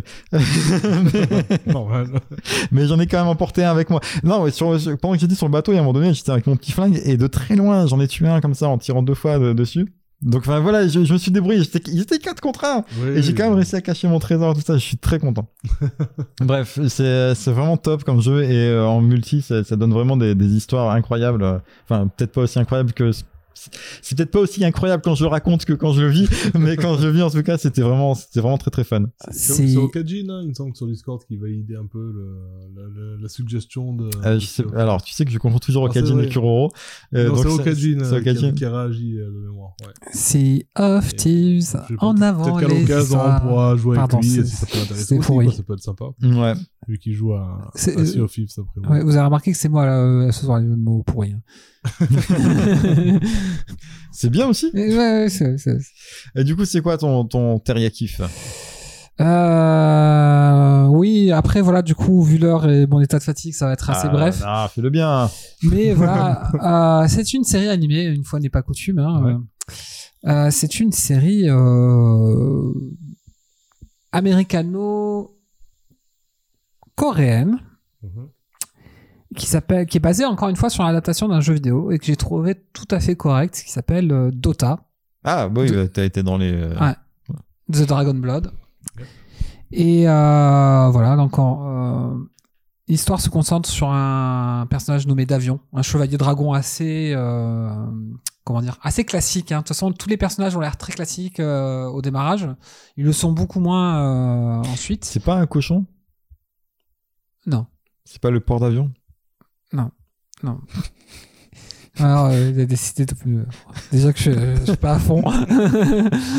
Euh, en gros, un chevalier dragon, euh, en fait, c'est un chevalier qui tue des dragons, en fait. Du coup, parce que les dragons sont partie prenante de cet univers. Et notamment, il y a des dragons extrêmement puissants qu'ils appellent les vouivres sages. Et euh, il fait en- la connaissance au moment d'une simple chasse euh, habituelle, en fait. Il tombe dans des souterrains et euh, là, il tombe sur une vouvre sage. Et il se dit, bien, qu'est-ce qui se passe? Sauf que cette vouvre sage semble possédée par quelque chose euh, un, peu, un peu étrange, une espèce de force un peu bizarre. Là apparaît sur le coup un deuxième dragon. C'est le premier épisode hein, que je raconte. Pareil, une deuxième vouvre sage, Slyrak, qui est un peu euh, euh, dragon du feu, quoi, en fait. Ils sont un peu tous dragons totémiques, c'est de glace, dragon, euh, etc. Il y en a huit en tout. Et euh, Et dans cette, euh, cette quête-là, en fait, finalement, alors que du coup son but c'est de buter tous les dragons, il finit par prendre parti pour Slyrak, qui commence à se faire défoncer par le dragon possédé. Et, et sauve du coup Slyrak. Et pour le récompenser, ben, lui découpe la tête. Ah, Sympa. Sympa ça. On pourrait dire, fin de l'histoire. Ouais. Et ben non, il se réveille. Il est tout nu. Il a perdu son armure. On sait pas, son armure euh, de chevalier dragon, donc quelque chose un peu comme euh, les épées dans The Witcher, quoi. Enfin, pour... Ouais. Donc c'est hyper important, quoi. Et, euh, et il, est, re- il est retrouvé par une nana, en fait, qui, euh, une princesse, On- pareil, qui est elle aussi en chasse. Euh, c'est euh, une, la princesse des, euh, des bois d'argent, en fait, qui est un culte, en fait, autour d'une déesse de la lune qui s'appelle Séléménée. Et elle cherche en fait un objet qui a été dévoré, des objets de pouvoir, le- les, objets de pouvoir, les lotus d'argent, qui ont été volés par des elfes, par une elfe. Et euh, du coup, ils, ils se croisent leur route. Ben, Il y, a, il y a une petite alchimie qui se crée entre les deux personnages, hein, euh, en mode, une petite romance. Et ils font un peu la connaissance de plusieurs autres personnages, notamment cette déesse, d'un avocateur qui est supposé les aider dans la quête.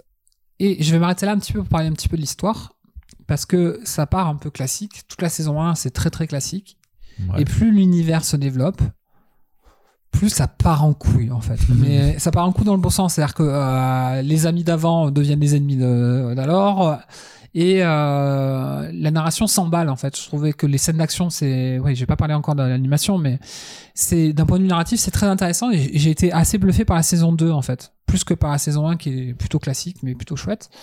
Et même si je lisais justement là en attendant que c'était beaucoup n'avaient pas spécialement aimé la série euh, ou encore trouvé la saison 2 un peu foirée. Moi, j'ai beaucoup aimé. Euh, par contre, là, là où tout le monde est un petit peu d'accord, c'est sur l'aspect visuel. C'est une série magnifiquement animée, D'accord. super bien doublée. Euh, c'est très joli. C'est, ça paraît un peu classique, mais dès qu'on s'est habitué un petit peu au cara design, c'est, ça, ça rend très très très bien. Et les personnages sont hyper attachants, malgré le fait que ce soit euh, des archétypes un petit peu à l'origine. Et notamment cette fameuse princesse qui s'appelle la princesse Mirana, qui est un personnage qui évolue énormément au cours des deux saisons, et euh, tout comme Davion. En fait, tous les personnages ont des trajectoires euh, narratives très très intéressantes. Ce qui fait l'intérêt de la série, c'est vraiment ces personnages, euh, plus que l'intrigue elle-même, même si euh, je dis que ça part en, en biberine. C'est bref, je recommande à plus plus quoi. Pas, c'est pas du- un chef-d'œuvre comme Arkane, mais euh, mais c'est une très très bonne série d'animation. D'accord. Bah écoute, ouais. euh, C'est c'est sur Netflix ou... Voilà, il y a D'accord. 8 épisodes de 20-25 minutes euh, pour chaque saison, donc ça fait 16 épisodes, ça passe euh, très très vite.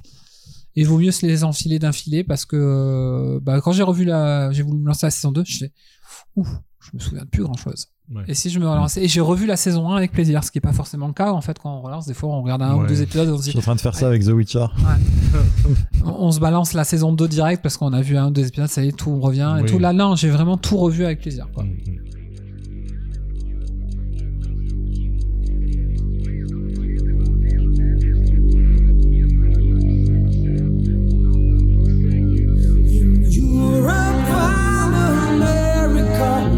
there's a growing feeling of hysteria, conditioned to respond to all the threats and the rhetorical speeches of the Soviets. Mr. Khrushchev said we will bury you. I don't subscribe to this point of view. It'd be such an ignorant thing to do if the Russians love their children too.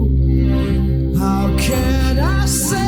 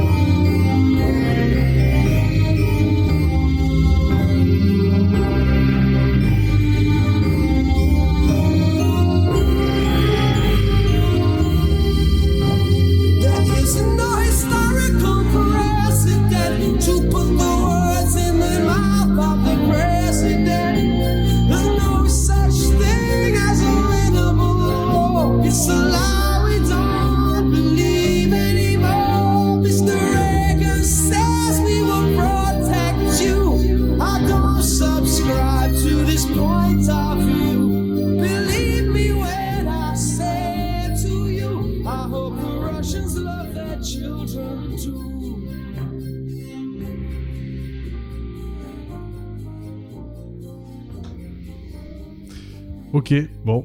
Ben, Est-ce qu'on fait cette, euh, cette revue pizza ou pas? Bah, à part le fait qu'on a mangé les pizzas 40 minutes après euh, leur, euh, leur arrivée, Oui, ouais, c'est vrai. ça, ça reste une valeur sûre. quoi.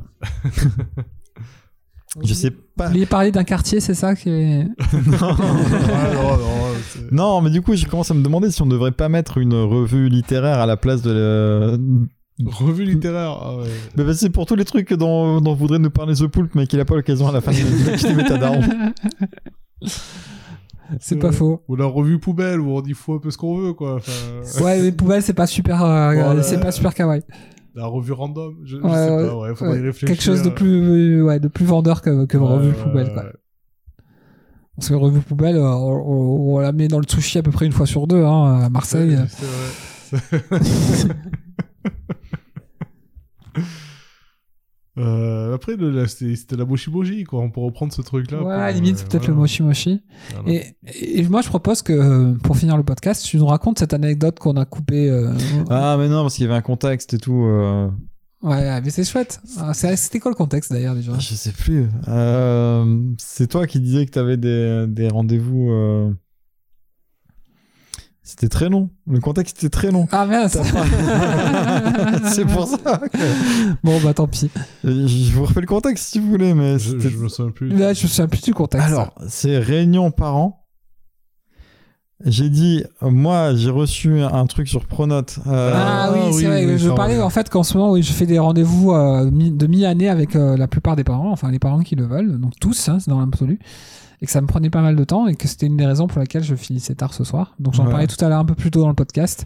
Et du coup, euh, Du coup, Ultra moi, Chili alors, attends. faisait partager une expérience. euh, Alors non, ça, ça vient pas là. Donc moi, là où j'en suis, c'est... euh, j'ai reçu tout à l'heure une, no- une notification sur Pronote qui disait un message à un prof qui disait bah, « Je suis désolé, je pourrais pas participer aux réunions parents avec un truc, un pavé où il s'excuse, ah oui, c'est vrai, le contexte c'était long en la fait. signature, la signature, c'était Madame Machin, prof d'art plastique. Et je disais, mais qui a le temps de rencontrer la prof d'art plastique? Personne. Euh, je veux dire, son, son absence sera totalement. euh, mais la, la pauvre, peut-être qu'elle est très très gentille, mais son absence sera totalement euh, indifférente Oui, à tout le monde. oui, Et c'est là que tu avais dit ah mais moi j'ai appris beaucoup de choses en art plastique la première année en sixième c'est là où j'ai appris le plus en art plastique et j'avais dit bah oui mais est-ce que tes parents le savaient? Et euh, attention et, euh, et là on, et donc t'avais dit ouais mais j'aimais bien ma prof d'art plastique elle était super cool comparé à, à l'autre connard que j'ai eu après ou je sais plus quoi Voilà. et moi je te dis la meilleure prof d'art plastique que j'ai eue Ah oui, c'est vrai, c'est voilà, méga long, c'est j'ai- voilà, c'était parce que tu m'as dit ouais, elle était jeune et tout ça, ça a aidé. Et puis je disais bah moi aussi une fois j'ai une prof d'art plastique qui était jeune et une fois j'arrive, euh, on arrive au cours et il y a la classe d'avant qui sort un petit peu en retard. Puis ils nous disent oh, putain le cours, meilleur cours de, de toute notre vie. Euh, J'espère que vous allez avoir le même, etc. Et nous on arrive au cours, on voit la, la, la prof qui est un petit peu euh, euh, énerve, pas énervée mais en mode euh, Survolté, tu survoltée. Voilà, elle est un, un peu survoltée. Et mais c'est tout. Voilà. Donc voilà, le cours se termine. Euh, on arrive à la récré, on revoit nos autres collègues de l'autre classe. qui Alors, alors, alors, elle vous a fait comme nous. Puis on fait, bah non, qu'est-ce qu'il y a? Bah il y avait, euh, je sais plus, il y avait Julien, euh, il est en train de mater son cul là, et il a un moment donné, il dit à, à Hassan, euh, ouais, je suis sûr qu'elle porte un string en dessous de son pantalon. Et la prof, elle l'a entendu. Du coup, elle a dit, euh, vous parlez de mon cul là? C'est mon cul que vous voulez voir? Elle a baissé son pantalon en classe. Bah non, nous, elle a pas fait ça. Et euh, tu vois, c'est le genre d'histoire où tu te dis, ouais, pff, c'est mytho. Sauf que c'est la dernière fois qu'on a eu cette prof en cours.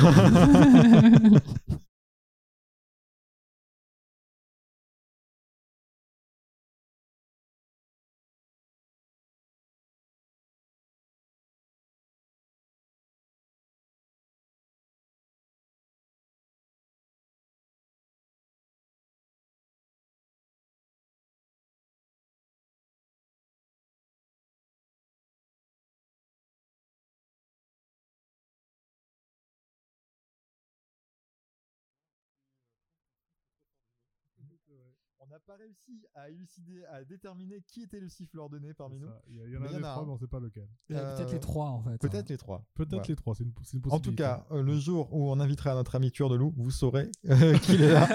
Ah oui. Parce que c'est quelqu'un qui souffle très très fort du nez aussi. Ouais, mais qui peut se rendre invisible. C'est vrai, il a Ouais, le pouvoir d'être invisible, pouvoir. mais on sait qu'il est là parce qu'on sait qu'il respire. C'est ça. Ah. Ah, le téléphone qui sonne. C'est pas grave, ça Euh, arrive. ils sont où les micros? Ah,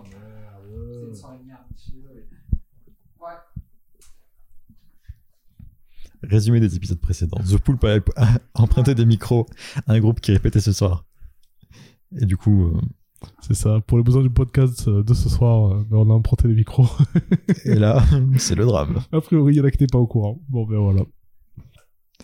C'est les aléas de d'organiser un enregistrement le- la veille pour le lendemain. Je suis désolé, mais je suis vraiment pas quoi. C'est vraiment, j'ai mis deux heures et demie à aller chercher. les gars. Deux heures et demie. Est-ce que c'est pas la VMC qu'on entend Non, non, c'est lundi, je t'ai envoyé un message lundi.